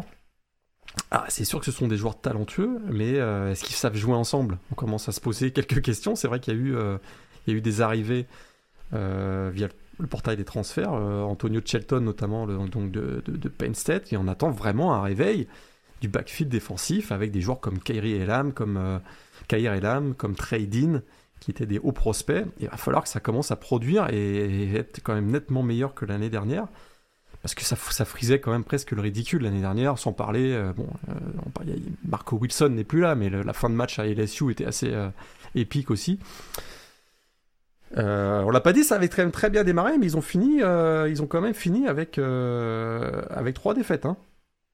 Ouais, bah on l'avait dit, c'est peut-être ce qu'a coûté le S-Man à Caltras, par exemple potentiel, ah, ça a joué indiscutablement. Ouais. Donc, euh, mais c'est sûr que je te rejoins. Euh, bon, si je veux être un peu provocateur, euh, je dirais que c'est un peu le même syndrome Colmis, sauf que normalement, quand tu as la défense de Florida, tu dois pas avoir, tu ah dois bah pas avoir les mêmes syndromes défensifs Colmis. C'est ça, exactement. c'est ça là-dessus où il va falloir rectifier le tir, mais je te rejoins, c'est vrai que je suis quand même un peu inquiet. J'ai souvent beaucoup de respect pour Ton Grantham, notamment dans tes années de Georgia. Mais là, l'année dernière, on sentait quoi qu'il avait, avait un petit peu de mal à trouver la recette et euh, à faire en sorte que, notamment contre la passe, où il y a quand même un, talent sur le pass rush et sur le backfield défensif, se faire ouvrir de cette manière-là sur certaines rencontres, hein, euh, notamment, enfin, voilà, on parlait du match contre LSU, mais euh, et AM, bien entendu, ça va être un, symbole assez fort, notamment et pour, et pour les Aggies et pour les Gators. Et, euh, puis, et puis le, le, Cotton Bowl face à, face à Oklahoma, où ils en ont quand même pris 55 quand même. Hein, donc c'est sûr que... Tout à fait. Donc euh, oui, oui, euh, si tu es fan des Gators, le deuxième mi-temps contre Oklahoma, elle a été difficile à digérer, on est d'accord. Mais oui, donc voilà, c'est sûr qu'il va y avoir une mise en, une remise en question, surtout que je vais me permettre d'anticiper hein, pour aborder notamment les trois outsiders du programme de Gainesville. Il y a quand même une équipe de Georgia, on en avait parlé lors de la preview de Top 25, qui s'est sérieusement armé. Euh, non seulement on a des gros recrutements du côté d'Athènes ces dernières saisons, là il y a quand même un recrutement extrêmement glamour, en tout cas des transferts extrêmement glamour. Est-ce que pour toi ça peut reprendre la main sur Florida en 2021 Ah ouais, pour moi c'est ils sont là ils sont un cran au-dessus là. Là ils sont un cran au-dessus parce qu'ils ont ils ont probablement trouvé en, fin de saison dernière euh, le joueur qui leur manquait, le playmaker offensif qui leur manquait avec la titularisation de JT Daniels. C'est vrai qu'en en, cas de titularisation, il fait plus de 1200 yards à la passe, 10 touchdowns. Euh, il va arriver dans cette saison 2021 avec une meilleure connaissance du système offensif du, donc du coordinateur offensif Todd Manken. Et surtout, il a paru super à l'aise. Il, a, paru vraiment super, super à l'aise euh, au sein de l'attaque de, de, Georgia. Il y a un groupe de receveurs ultra prometteurs. Hein. C'est vrai qu'il y a eu cette perte de George Pickens euh, au printemps qui était leur receveur numéro 1. Mais derrière, il y a du monde quand même. Il y a Kearis Jackson qui a été très bon l'an dernier. Et euh, c'était Stetson Bennett, son quarterback. Donc, euh, donc euh, là, je pense qu'il peut faire encore une, bien meilleure saison. Il y a Jermaine Burton, Adonai Mitchell qui, avait, qui était opt-out l'an dernier et qui a fait un super spring game. Retenez bien ce nom, Adonai Mitchell. Donc là, et puis euh, c'est vrai que bon, il y a Ryan Smith dont on attend un petit peu, plus de choses cette année aussi. Oui, tout à fait. Et puis c'est vrai qu'au poste de Titan, on a beaucoup parlé du transfert de Harry Gilbert, mais il semble-t-il, il, il, a des problèmes personnels actuellement. Il, euh, il ne participe plus au Fall Camp. Euh, en tout cas, au moment où on enregistre cette émission, il est, il est écarté de l'équipe. Il semble qu'il semble qu'il n'est pas écarté du programme. Hein. donc, il pourrait faire son retour au début de la saison. Mais il y a quand même Darnell Washington qui est un vrai cauchemar pour les linebackers et les DB adverses euh, avec une taille, euh, voilà, un, Titan vraiment euh, avec un gros gabarit. Donc il y, a vraiment, vraiment des, des, playmakers pour DT Daniels. Puis si tu me permets, au poste du running back, alors c'est vrai qu'il n'y a, peut-être plus les Nick Chubb, Sonny Mitchell ou d'André Swift qu'on avait connus ces dernières années. Mais il y a une rotation et je pense que tu vas être d'accord avec moi, ça va encore certainement jouer en rotation au poste de running back il y a du talent avec beaucoup d'anciens prospects 5 étoiles, Zamir White euh, en tête et James Cook derrière quoi. Oui, oui, de toute façon, ils sont vraiment armés. Et si là, encore une fois, il n'y a pas les altermoments qu'on avait vus autour du poste de quarterback l'an dernier, il n'y a pas de raison, en tout cas, qu'avec JT Daniels, ça ne fasse pas l'affaire. Euh, avec, tu le disais, un backfield offensif extrêmement fourni, beaucoup de solutions au niveau des, des cibles et en effet une escouade, une, une O-line, encore une fois, où on recrute euh, de manière assez massive. Hein, il me semble que c'est eux, hein, notamment Broderick Jones, et qui pour l'instant le laisse un petit peu dans la, dans la rotation en attendant de voir. Ancienne recrue 5 étoiles de mémoire, Broderick Jones. Donc il y a quand même il y a quand même de quoi faire du côté de cette équipe d'Athènes. Euh, je me permets d'enchaîner sur la défense. Euh, une défense qui reste dans les mêmes standards, mais on a vu notamment l'an passé des écarts assez étonnants, notamment ces deux prestations contre Alabama au Florida, où euh, la défense des Bulldogs avait littéralement pris l'eau. Elle avait pris l'eau par les airs. Et mmh. parce que contre, au, ouais, au sol, ça reste quand même. Euh, bah d'ailleurs, si je me trompe pas, c'était la meilleure défense. Euh, ouais, c'était la meilleure défense au sol du pays. Exactement. J'ai la stat devant les yeux. 72 yards accordés par match. Donc au sol, ça va rester très costaud parce qu'il y a encore le. Euh, il y a le départ de Aziz à Jewelry, mais qui était plus un pass rusher. Là, pour le run stop, on a toujours Jordan Davis, on a Devante Wyatt qui, qui monte en, en puissance aussi. Le, le, le, junior, on va retrouver Jalen Carter aussi. Mais effectivement, le backfield défensif qui n'avait pas été très euh, convaincant la dernière, notamment dans, les gros matchs. Euh, là, il y a peut-être une certaine incertitude. Alors oui, il y a l'arrivée de Darion Kendrick de Clemson, qui, vraiment peut stabiliser ce secteur. mais il y a eu de nombreux départs avec des joueurs comme Eric Stokes, Tyson Campbell au poste de, cornerback, Tyreek Stevenson qui a été transféré du côté de Miami, Là, Major Burns aussi qui est parti à LSU assez tardivement. Ouais, donc là, il y, a, peut-être un peu moins d'expérience. Euh, Tyke Smith arrive de West Virginia. Mhm. Euh, on a un Louis Sin qui peut aussi être euh, assez intéressant, mais il va falloir montrer que l'année dernière, c'était une aberration parce que bah, ils ont parfois explosé effectivement dans les airs. Et on sait que la SEC est en train de devenir une, une conférence où ça gagne les matchs par les airs. C'est bien, c'est plus, les c'est plus par le sol que ça se gagne, mais par les airs. Et si Georgia veut euh, jouer à, la hauteur de ses ambitions, il va falloir être bien meilleur euh, contre la passe en défense. Bah, c'est ça. Hein, Nick Saban nous prouve qu'il arrive à se réinventer constamment. C'est ce qu'on va demander à Kirby Smart pour vraiment voir s'il arrive à, faire franchir le fameux palier supplémentaire euh, à Georgia. Ouais. Hein, on sait qu'ils ont été ils ont été champions de la SEC il y a quelques années en battant Auburn. Ouais. Hein, lors de la fameuse année où il y a perdre en finale nationale contre Alabama. Ouais. Il y a toutes les armes en tout cas pour le faire de nouveau et, euh, pour en effet euh, réussir à ne, pas, à ne pas se prendre les pieds dans le tapis quand l'enjeu devient important. Parce qu'on le rappelle, hein, euh, c'est toujours pareil, l'enjeu c'est de, de, retrouver encore une fois Alabama. C'est surtout de réussir à conclure, parce que dans les, dans les confrontations contre Alabama, Georgia n'a jamais été ridicule mais on a toujours eu du mal à finir, euh, ah. à, vraiment savoir tuer le match du côté des Bulldogs. il, faudra, il faudra bien finir face à, face à Alabama, mais il faudra bien commencer la saison aussi. bah oui, en l'occurrence. Il y, a un petit match il y a un petit match intéressant pour ouvrir la saison. Alors du coup, il me semble qu'on en avait parlé déjà lors de la preview ACC. Ils sont favoris pour toi contre Clemson ou pas? Moi, pour moi, ils sont favoris. J'ai pas la, j'ai pas la côte là, mais. Euh, ça, ça va être, ça va être sérieux. ça va être sacrément. J'invente. Là, après, après, le calendrier est un poil plus abordable. Ils ont UAB, South Carolina, Vanderbilt, Arkansas. ils ont, ils ont ce fameux déplacement du côté d'Auburn, qui sera pas gagné euh, d'avance. Le classique contre Florida à Jacksonville sera en 9 semaine. Non, leur calendrier, après Clemson, euh, c'est, t'as raison, c'est, complètement jouable, puisque leur gros match, euh, bon, il y a ce déplacement à Auburn, mais sinon, ça se joue à domicile. Donc, effectivement c'est quand même assez abordable. Mais c'est vrai que, ouais, c'est, on va dire d'un point de vue intra-conférence, c'est largement dans leur corde de pouvoir espérer être invaincu, avec encore une fois les confrontations contre les Tigers et les Gators à pas mettre de côté. Mais ouais, nationalement, ils peuvent, ils peuvent déjà déchanter dès la première semaine euh, contre, contre Clemson, ou en tout cas devoir cravacher très sérieusement s'il y a défaite. C'est sûr qu'une défaite, hein, derrière on l'avait dit, une défaite face à Clemson en ouverture, ils sont obligés de gagner les 11, les 11 matchs suivants pour, euh, pour aller d'abord en finale de SEC, pour avoir une chance d'être dans les, dans les bah, playoffs. C'est ça, parce que Clemson, Clemson on l'avait dit, c'est impératif, mais c'est dans une conférence où ils sont quand même archi favoris. Georgia dans la SEC où c'est beaucoup plus disputé, une défaite contre Clemson, euh, derrière, faut quand même beaucoup plus mettre les bouchées doubles. Exactement, ce sera, ce sera plus compliqué, mais vraiment avec JT Daniels, hein, je répète, on a vu, une...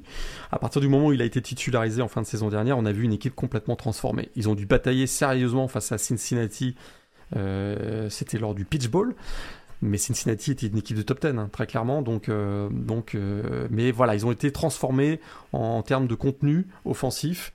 Et si la progression est linéaire, c'est une équipe qui peut remporter la SEC Est. Si la progression est exponentielle, c'est une équipe qui peut faire des dégâts dans les playoffs. C'est sûr. On termine, on enchaîne, pardon, avec du coup bah, Missouri, les Missouri Tigers. équipe pour le moins intrigante, on le rappelle, hein, puisque du coup ce sera la deuxième saison d'Eli Drinkquist du côté de Columbia avec un bilan de 5-5 l'an dernier. ça n'avait pas forcément été une saison pour le coup ultra linéaire hein, pour, pour les Tigers. Hein. On a eu que, quasiment que des séries. Euh, deux victoires, deux défaites, euh, trois, victoires, deux défaites. Ça a été un petit peu oscillant du côté de cette équipe des Tigers. La principale recherche a été une recherche de stabilité. Ça a l'air d'être le cas. A priori, on aura au moins trouvé son quarterback titulaire du côté de Mizou.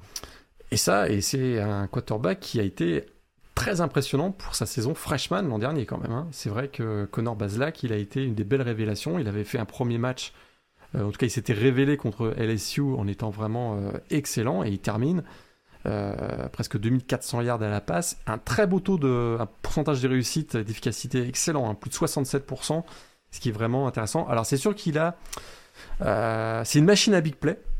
Hein. il était d'ailleurs donc co-freshman of the year l'an dernier dans la SEC, une machine à big play. Mais on attend de lui qu'il soit plus productif et décisif dans la red zone parce que euh, tu as vu ses stats, c'est 7 TD, 6 interceptions. Hmm. C'est-à-dire qu'il accumule beaucoup de yards dans les jusqu'aux 30 25-30 derniers à l'entrée de la red zone, puis derrière ça devient plus difficile. Donc là on va, on va, on va lui demander d'être plus efficace dans ce registre. Est-ce qu'il a les cibles suffisantes pour, euh, pour faire de Missouri un, presque un prétendant dans la SEC Est euh, Là je suis moins sûr. Je t'avoue que euh, c'est vrai qu'il y a, l'arrivée de Mookie Cooper, donc, qui est une ancienne recrue de Ohio State, mais qui s'est jamais vraiment imposé dans le, dans le, au sein du groupe de receveurs chez les Buckeyes. Le reste, euh, je, demande encore à voir. Je demande encore à voir. Puis surtout, ce qui m'inquiète, c'est que ça, le, départ de Larry Rentry euh, au poste de running back euh, va mettre encore plus d'emphase sur le jeu aérien et, il risque de devoir gagner les matchs par lui-même. Connor Bezlak, est-ce qu'il a le talent pour le faire? Ben là, on va, le savoir cette année. Oui, c'est sûr, parce qu'en effet, le, running back titulaire devrait être Tyler Beatty, qui est en effet un coureur de poche. Donc, en termes de en termes de volume, pour l'instant, il y a beaucoup de points d'interrogation. Donc, on attendra de voir si on arrive à sortir un, vraiment un running back euh, peut-être un peu plus à même de d'avoir de une charge, on va dire, en termes de portée, hein, puisque Tyler Beatty l'an dernier, c'était quoi? C'était une cinquantaine de snaps, euh, en tout cas à la, à la course. Donc ça reste, c'est quasiment équivalent à Connor Bazelak, hein, donc euh, ça reste, ça reste assez, assez limité malgré tout. Et euh, ouais, je te rejoins. C'est sûr que voilà, on va compter sur des jeunes receveurs, Mookie Cooper. Euh, un de mes noms préférés cette saison qui sera Kiki Kizum. euh, également dans ce groupe de receveurs de Missouri. Donc, ouais, faut, faudra voir éventuellement comment la sauce prend offensivement, mais c'est sûr que voilà, il y a, y a, ce côté hyper excitant au niveau du poste de quarterback. Faut voir comment on arrive à l'encadrer autour. Il y, a un groupe, il y a un groupe de vétérans, notamment sur la ligne offensive, donc pour le protéger efficacement, ça peut être intéressant. Défensivement, euh, voilà, faut voir également ce que ça peut donner. Ils ont perdu pas mal de stars, euh, Nick, Bolton, notamment, leurs deux safety titulaires, euh, Terry Gillespie et, Joshua Bledsoe. On l'avait dit, ils récupèrent les deux cornerbacks de Tulsa, Ali Green et, et Akeleb Evans. Après, bon, faut voir malgré tout comment sur le, sur le premier rideau, on arrive à mettre un peu plus de pression. Ça a souvent été un domaine où on recrutait des joueurs assez importants, mais on n'arrivait pas forcément à avoir une bonne production. Euh, des joueurs comme Kobe Whiteside, euh, Akil Bayer, ce genre de profil-là. On en attend beaucoup plus. En tout cas, on attend de trouver euh, vraiment des joueurs capables d'apporter une, ligne défensive hyper incisive. Au-delà des 6 sacs, par exemple, en dernier de, de Trajan Jeffcott. Donc, ouais. Ça peut être une équipe poil à gratter, à mon sens. Maintenant, je sais pas quel est ton avis là-dessus, mais c'est sûr qu'offensivement et défensivement, il y a encore des choses à travailler. Ouais, défensivement, j'ai hâte de voir, hein, parce que je, il me semble qu'ils ont changé donc le coordinateur défensif. Maintenant, c'est Steve euh, Wilkes qui était euh, bah, qui a été head coach chez les Cardinals, si je me trompe pas, il y a 2-3 ans. Euh, head coach chez les, oui, ça, ouais, chez les Cardinals. Chez les Cardinals. Ouais. Et, et si j'ai bien lu ce qu'il ce qu'il déclarait, c'est qu'il il était plus favorable à une défense plus en zone que les man-to-man qu'on voyait souvent chez Missouri ces dernières années. Est-ce que ça va aider l'équipe à être un peu plus incisif, notamment avec une production d'interception qui a été très mauvaise l'an dernier, 4 euh, seulement euh, en 10 matchs euh, à, voir, parce qu'effectivement, bah, s'ils ont une défense qui, qui progresse beaucoup, c'est une équipe qui, comme tu le dis, peut être poil à gratter et, qui peut peut-être créer une surprise par-ci par-là. quoi. Le troisième outsider dans cette euh, SEC Est, c'est donc euh, les Kentucky Wildcats, euh, équipe qu'on retrouve assez souvent, en tout cas, qui est capable de réaliser des bons, des bons bilans hein, sous la coupe de, de Mark Stoops. Alors moi, ça m'embête toujours un petit peu avec Kentucky. J'aimerais bien avoir ton avis, Morgan. on le sait, Mark Stoops, qui est un spécialiste défensif. Oui. on a souvent des bonnes défenses du côté de Kentucky. Offensivement, on va encore changer de quarterback avec le départ de Terry Wilson. On en avait parlé du côté de New Mexico. Euh, on attendait de savoir quel allait être le quarterback titulaire entre Joey Gatewood et le nouvel arrivant en provenance de Penn State, Will Levis. A priori, c'est ce dernier qui a été nommé titulaire, mais ce qui entraînera donc le départ, euh, le transfert de, de Joey Gatewood, l'énième transfert de Joey Gatewood, euh, arrivé, on le rappelle, d'Auburn en son temps. mais moi, ce qui m'embête toujours un petit peu avec cette équipe de Kentucky, c'est qu'on va avoir de l'explosivité. On a également Wendell Robinson qui arrive de Nebraska, si je ne me trompe pas. Je le disais tout à l'heure, des Rosenthal également qui arrive le left tackle d'LSU. Ce qui m'embête toujours un peu, c'est que j'ai pas la sensation qu'on ait un quarterback playmaker dans cette équipe et c'est un peu toujours ce qu'empêche les Wildcats de franchir un palier supplémentaire à mon sens. Et peut-être que euh, Mark Stoops a vu la même chose que toi parce que euh, bah, effectivement au cours de l'intersaison, euh, on a engagé un nouveau coordinateur offensif donc avec l'arrivée de Liam Cohen qui a été un assistant de Sean McVeigh du côté des Rams pendant longtemps. Et probablement qu'on va voir un jeu offensif un peu plus traditionnel euh, cette année, un peu plus pro-style, je dirais, qui est un peu d'ailleurs à contre-courant de ce qu'on voit de la tendance actuelle dans la ACC. Mais euh, effectivement, on va certainement vouloir davantage protéger le quarterback euh, Will Levis et un peu plus exposer probablement le running back Chris Rodriguez qui quand même était un des meilleurs running backs de la ACC l'an dernier. On risque de le voir énormément cette année. Peut-être d'avoir sur des jeux un peu plus euh, des screenplays par exemple, un Wendell Robinson qui est un joueur explosif. Alors voilà, on risque d'y avoir euh, une équipe qui veut un peu plus contrôler le chronomètre que euh, celle qu'on connaissait ces dernières années avec Terry Wilson. Ça peut donner des matchs avec des scores un peu plus bas et peut-être donner l'opportunité à Kentucky d'aller créer une petite surprise parce que défensivement, ça reste une équipe. la, défense, c'est la grande force des Wildcats. Ils ont perdu, ils ont perdu des joueurs, de, des, leaders. Hein. Jamin Davis au poste de linebacker et Kelvin Joseph, le DB, euh, deux joueurs partis à la, pour la NFL. Mais des statistiques défensives incroyables. Hein. Une défense très complète. Ils sont bonnes. On a, l'impression que c'est une défense qui est bonne dans tous les secteurs sans être exceptionnelle dans un domaine particulier. Ils sont blindés de talent. Et puis ça fait mal. C'est avec ce qu'on disait tout à l'heure. C'est-à-dire que là, pour le coup, il y a des noms séduisants, il n'y en a pas beaucoup. Mais au moins, on arrive à en faire quelque chose collectivement. Et puis ça fait vraiment mal de jouer contre Kentucky. Hein. On sort pas de là indemne euh, et euh, sans voilà sans qu'il y ait du star power dans cette équipe. Eh c'est douloureux et, euh, et, ce système 3-4 fait souvent très très mal. Et, donc Kentucky reste toujours une équipe qu'il faut pas sous-estimer. Et je serais pas surpris que effectivement un Will Lewis, s'il parfait, s'il réussit à prendre du leadership et à être à être responsable dans son rôle plutôt de, game manager, on va pas se mentir. C'est une équipe qui peut encore euh, aller, chercher, euh, aller chercher un ball game en fin de saison. C'est sûr. ils, ont, ils ont de la viande hein, sur la ligne défensive Kentucky, euh, je revérifie, mais Marquand McCall ou, Josh Pascal, ça va être. c'est deux prospects à suivre et deux joueurs qui sont capables vraiment de créer du grabuge sur cette, sur cette ligne, entre autres, hein, parce qu'encore une fois, on l'a dit, n'y a pas que des top prospects dans cette équipe-là, mais en tout cas, il y a des joueurs capables de faire des différences et en effet de, de mettre peut-être un peu moins de pression sur cette attaque et ce nouveau quarterback euh, en place.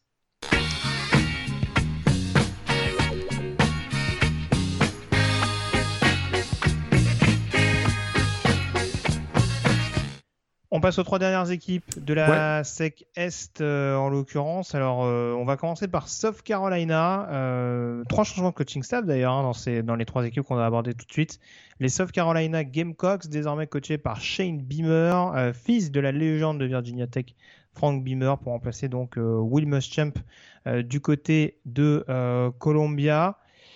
Gros point d'interrogation, cette équipe de South Carolina qui a donc terminé avec un bilan de deux victoires pour huit défaites euh, l'année dernière. Et déjà, première interrogation au poste de quarterback. Colin Hill, qui était donc, euh, on va dire, le quarterback de Mike Bobo, euh, n'est plus là. on est donc parti, a priori, pour avoir Luke Doty aux commandes. Pas en début de saison, en tout cas. C'est vrai que puisqu'il a été, il a été, il a été blessé, il devrait pas revenir avant la fin du mois de septembre, peut-être même un peu plus tard. effectivement, on comptait beaucoup sur lui parce que c'était une recrue du top 100 lors de son, de son recrutement. Donc là, il y a une vraie grosse incertitude. Je, ne suis pas sûr que ce soit la priorité pour, pour j'allais dire Frank Beamer, donc pour Shane Beamer, ce sera pas forcément d'être très compétitif dès cette année. Hein, on va pas se mentir, ça va pas être simple.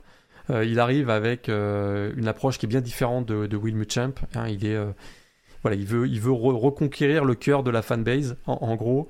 Euh, il est très présent sur les réseaux sociaux, il participe à des événements de charité, des, des, bonnes causes. Il veut vraiment redynamiser le programme en le rendant notamment plus attractif auprès de la, population locale qui voit bah, les, succès insolents, on va dire, du voisin Clemson. Donc vraiment, l'enjeu, c'est ça.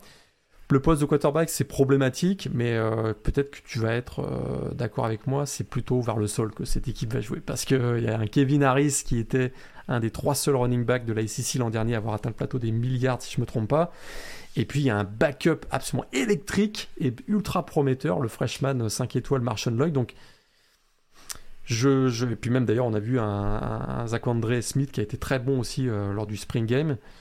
Je, m'attends à y voir une équipe qui, euh, qui soit plus en mode, euh, en mode Smash Mouth Football avec beaucoup de jeux au sol. Ah, ça, va être 200, ça va être 200 portées par match, c'est sûr, ouais, à mon avis. Donc euh, il y, a un groupe solide de Titan aussi qui sont assez, polyvalents. Et, la, défense était tellement dysfonctionnelle l'an dernier que je, ne vois pas comment cette équipe peut redevenir compétitive dès cette année. C'est ça qui m'inquiète bah, un petit peu. Après, ils ont beaucoup de gros noms euh, sur la ligne défensive, hein, d'anciennes recrues vedettes. Je pense à Zach Pickens par exemple ou Jordan Birch. Euh, Kixney Nakbare, bien entendu, que je n'oublie pas, hein, euh, meilleur 5 de l'équipe l'an dernier avec Sissa qui, qui, va à coup sûr, sauf blessure, être un prospect à suivre euh, lors de la prochaine draft. Mais alors, ouf, derrière, c'est dur. Hein. Dans le backfield défensif, ils ont perdu un nombre de joueurs entre JC Horn, Israël Mukuamu, Jimmy Robinson ou ce genre de profil. Ça va pas se faire, ça va pas se faire très facilement cette, ce renouvellement en défense. on sait que c'était le c'était le terrain de jeu privilégié de, de Will Muschamp, même s'il y avait une inconstance globale dans l'équipe. Ça l'a été en tout cas jusqu'à la saison dernière. Euh, ouais, la Shane Beamer, comme tu dis, offensivement et défensivement, euh, pour le coup, sauf Carolina, je ne serais même pas étonné que ce soit la pire équipe de la division. Parce qu'il y a quand même beaucoup, beaucoup d'éléments, à part le poste de running back dont tu parlais. Tous les autres postes, franchement, je suis pas rassuré. Ouais. C'est un coach qui a quand même beaucoup d'énergie. C'est vrai qu'il peut, euh, il peut peut-être il était au Oklahoma l'an dernier, c'est ça Ouais, il était le coach des Titans, si je me trompe pas. Euh, et c'est vraiment, c'est un coach qui a énormément d'énergie. Il peut peut-être euh, maximiser le, talent de son équipe euh, en jouant sur, sur voilà, sur, sur, sur l'énergie. Mais le talent et la profondeur, hormis le poste de running back, est peut-être un peu limité pour, le, pour être un concurrent vraiment, un prétendant, je dirais, dans la SEC Est. C'est sûr. Et pour précision, voilà, c'est c'est aussi un local de l'étape, hein, parce qu'il est né du côté de Charleston oui, oui, et il a coaché notamment du côté de, South Carolina entre 2007 et 2010. Tout à fait. Donc euh, voilà, il n'arrive pas non plus euh, totalement. Euh, voilà. On espère en tout cas pour les Gamecocks qu'il arrive à trouver la, la recette d'un programme qu'il a l'air de bien connaître.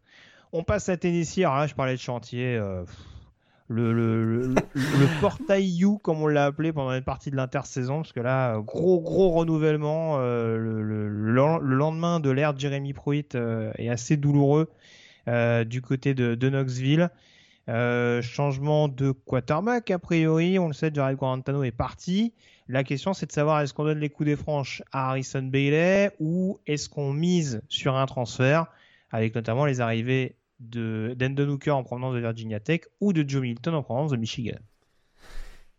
Et il y a du, effectivement, euh, il y a même Kaiden Salter. Bon, il a été suspendu, euh, le, le, true freshman euh, au poste de quarterback a été suspendu pour un incident dans une résidence universitaire. Mais il y a, y a du monde dans la QB room mais on n'a pas encore eu euh, d'informations sur qui va être euh, le, le, quarterback titulaire. C'est vrai que euh, du côté de Tennessee, hein, la seule question importante, c'est quand est-ce que ce cauchemar va se terminer? Parce que, écoute, c'est vrai qu'on a eu des saisons satisfaisantes en 2015 et 2016. Hein, avec Bud Jones, on l'a beaucoup moqué, mais il a quand même rendu des bilans de 9-4. Mais sinon, il faut remonter à Eric Ainge et Philippe Fulmer au milieu des années 2000. Ça, commence à faire quand même long pour, euh, euh, pour voir une équipe de, Tennessee compétitive. Alors Josh Heupel arrive donc euh, de, UCF. on rappelle que c'était, il avait terminé deuxième du vote pour le S-Man en 1990 lorsqu'il jouait à Oklahoma. Mais c'est le cinquième coach depuis 2000, 2008. Il aura vraiment un, voilà, un gros défi, c'est de c'est de, reprendre les rênes d'un programme qui, est en crise hein, très clairement, qui vient d'être pris dans la, main dans le sac pour des irrégularités dans le recrutement. Donc c'est vrai qu'il veut retrouver une certaine fierté, redonner une certaine fierté à la Vold Nation.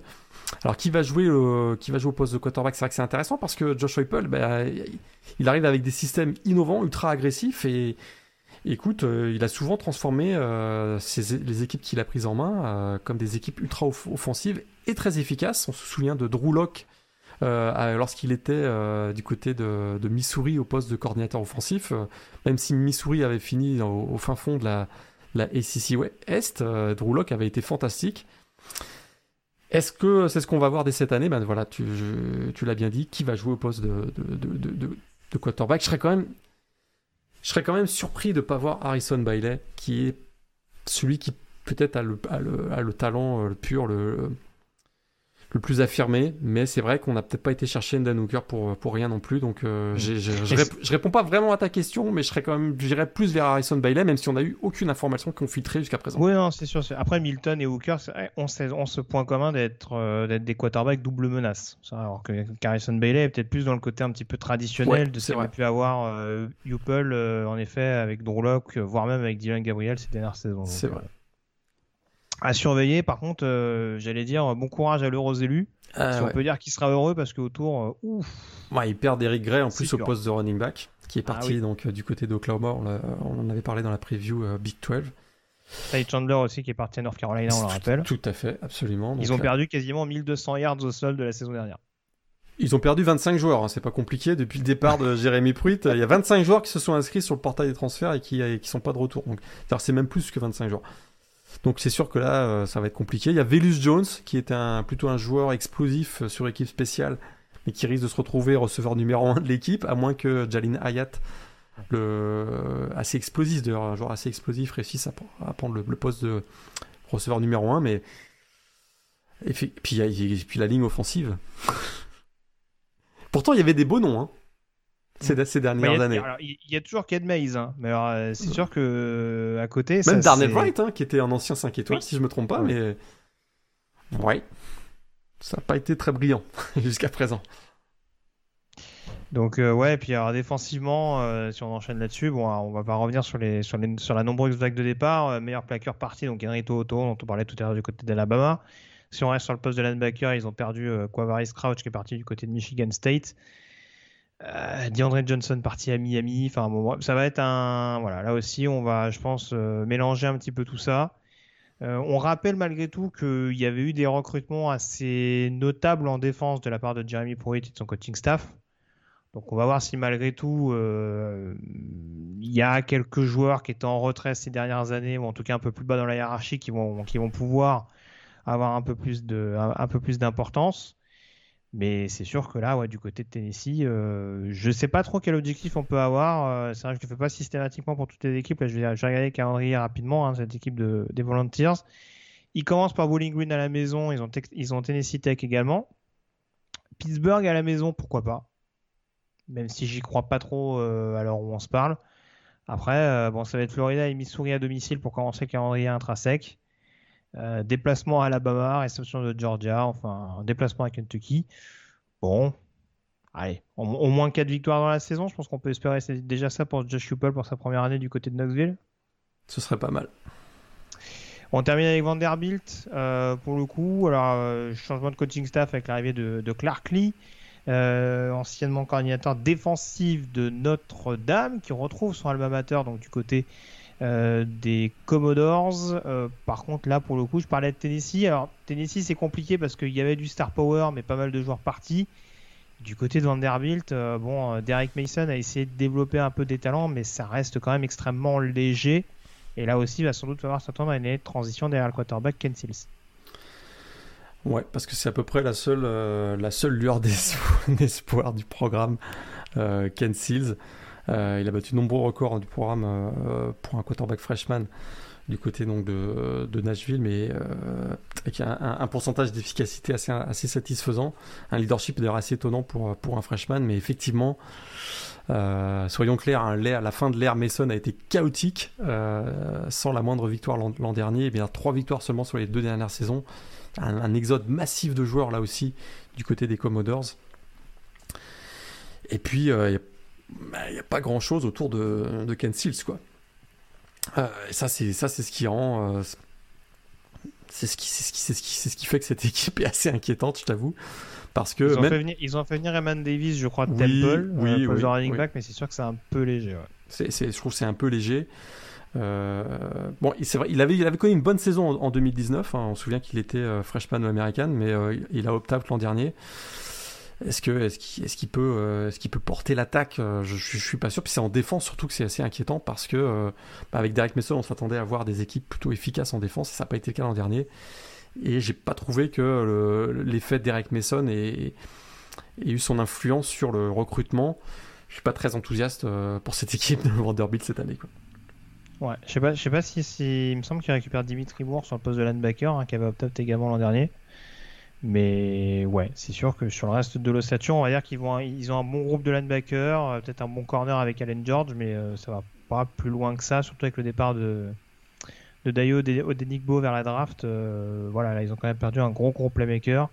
Et je te rejoins, c'est sûr que le recrutement qu'on pouvait sentir les premières années de Derek Mason, notamment des prises comme comme Cunningham qui a fini en NFL derrière chez les Texans, c'est beaucoup moins, euh, c'est beaucoup moins marqué à présent. Et voilà, l'année dernière c'était une fiche de 0-9. Là aussi, euh, si on peut avoir au moins 2-3 victoires du côté de Vanderbilt, au moins 2, ce sera très bien. Il commence avec un match contre ETSU. Alors j'avoue que j'ai un petit. C'est East Tennessee, non? Ouais, tout à fait. Je crois que c'est East Tennessee. Ils ont l'avantage de, les, de recevoir, donc équipe de FCS. Ils ont Yukon un peu plus tard dans la saison, à domicile.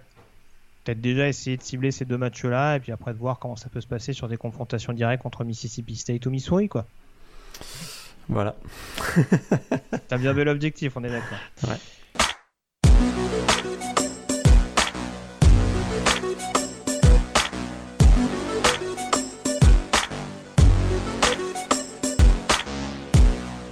On passe aux chaises chaudes, Morgan. Alors, on le disait en off, il y a beaucoup de candidats euh, nouvellement nommés, donc c'est sûr que ça réduit un petit peu la perspective de, de coach potentiellement menacés.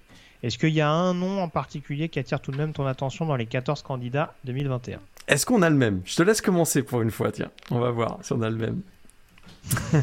euh, bah écoute, si on prend la logique de scénario catastrophe comme souvent, je pense qu'Edor peut être menacé. Ouais, je suis, ouais, je suis d'accord. Je sais que ça te fait mal au cœur de le dire. Hein, euh, encore une fois, on, le répète, hein, euh, personnage éminemment sympathique et ô combien respectable. On rappelle qu'il était, euh, qu'il était déjà champion, enfin, il était déjà présent dans, des coaching staff. Je crois que c'était à USC lors de la belle, la belle époque Pete Carroll. Enfin bref, c'était bon, c'est c'est un, un leader. Enfin, comment dire, c'est un c'est un coach respecté. Euh, très proche de ses joueurs. Euh, et on voit que du côté des LSU, il y a des coachs qui laissent les choses se dégrader en se disant bah on va compter sur la stabilité. Là, on voit en tout cas qu'Edorgeron, euh, il n'hésite pas encore une fois, parce que c'est vrai que je mets ça à son discrédit, mais il n'hésite pas un petit peu à, secouer tout ça quand il sent qu'il n'y a pas une bonne dynamique qui s'installe. voilà, après il y a eu un dernier exercice quand même extrêmement chaotique et bon, Bopellini euh, a servi de, fusible. C'est possible que si ça se gâte encore cette année, euh, notamment défensivement, euh, on commence à lui demander des comptes.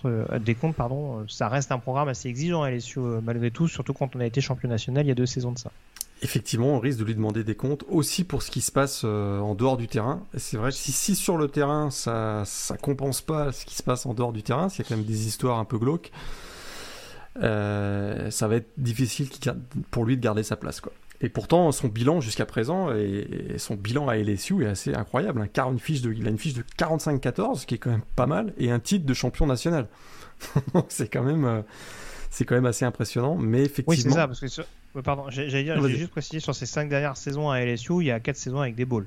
Il dira c'est peut-être un minimum, mais en tout cas, faut le faire. C'est pas non, ouais, mais souvent les sur, être sur le hot site, c'est vraiment euh, avoir des résultats pas vraiment positifs. Lui, c'est pas le cas, quoi.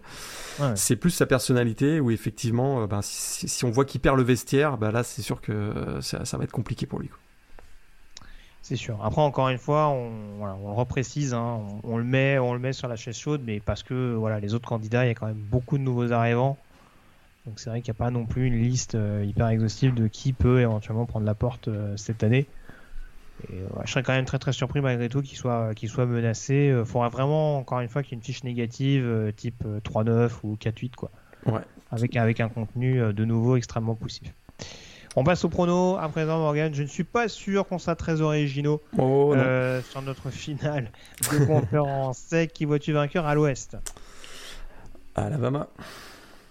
Ce sera Alabama pour moi également. Je ne crois pas à l'exploit de Texas A&M, en tout cas pas tout de suite euh, de par la jeunesse offensive. À l'est Georgia. J'y vais avec Georgia également. Ce qui nous amène donc à ce remake, cet énième remake entre Alabama et Georgia en finale de conférence. Vois-tu l'Empire conserver son bien ou vois-tu Georgia réussir enfin l'exploit et Kirby Smart imposer à Nick Saban sa première défaite historique contre un ancien assistant? Eh bien non, je vois Alabama re-champion de la SEC et de nouveau dans les playoffs. Très bien. Bah écoute, euh, j'ai envie de mettre un peu de mystère, j'ai envie de mettre un peu de suspense euh, pour cette saison. Euh, j'y vais avec Georgia faut espérer que le match se termine à la fin du troisième quart. Ah, il y a une C'est souvent le cas avec les équipes géorgiennes. statue de, de JT Daniels devant le Sanford Stadium. Ah, c'est sûr, sûr, Attention, eh, va savoir. Allez, moi je, t'annonce, Brock Van de Griff lancé dans le bain. ah ouais, là c'est, ah ouais, mais tu m'avais pas dit qu'on était dans les hot takes là aujourd'hui là. Ah ouais, non, non, non, même avec Daniels. Non, non, je j'espère en tout cas pour Georgia, c'est sûr que son état de santé euh, conditionnera beaucoup de choses. Mais en partant du principe qu'il pourra être à 100% sur l'ensemble de la saison, je pense que Georgia a les moyens de le faire. Il y a un groupe suffisamment étoffé. Après, de toute façon, Alabama Georgia, euh, je dis pas que ça se jouera à 30 à 10 ou ce sera de toute façon un match hyper hype et hyper accroché. Euh, on s'est rarement ennuyé sur des Alabama ah Georgia ces dernières saisons. Ah Même sur le match de la saison dernière où Alabama, notamment en deuxième mi-temps, euh, commençait à reprendre la main. Ça a souvent été des rencontres hyper disputées et où chaque yard est hyper important. Donc je, pense, je ne pense pas que ça fera exception à la règle. Mais je dis que Georgia, voilà, peut-être là avec un poil plus d'expérience offensive pour avoir le dessus, mais il y a tellement de talent du côté de Bama que c'est sans aucune euh, certitude euh, non plus. Et ça pourrait, changer, ça pourrait changer en 2023 parce qu'on l'a pas dit, c'est peut-être la dernière année qu'on est dans, cette, dans ce format à deux divisions, Ouest et Est. Parce que si Texas et Oklahoma rejoignent dès 2023 la SEC, il y aura probablement une recomposition puisqu'on va passer à 16 équipes et on parle des fameux pods, les fameux 4 pods à 2-4 ça pourrait être euh, aussi, aussi, là aussi, une saison collector du côté de la SEC, peut-être. Bah écoute, on, se suivra ça en tout cas avec, attention. Je te remercie en tout cas Morgan d'avoir été en ma compagnie pour cette longue preview conférence. Ah, c'est la SEC. Ça pour parler de la, voilà, de, de, la conférence la plus glamour du Power 5. On se retrouve en tout cas dans quelques jours pour aborder notamment euh, la dernière des conférences, hein, on s'intéresse notamment aux indépendants et à nos pronos nationaux. On s'intéressera bien entendu à la Sunbelt, on garde le meilleur pour la fin, ça ne fait pas exception à la règle. Merci encore Morgan et on se retrouve très vite. D'ici là, passez une excellente semaine avec notre rencontre NCA au programme. Salut à tous. Salut à tous.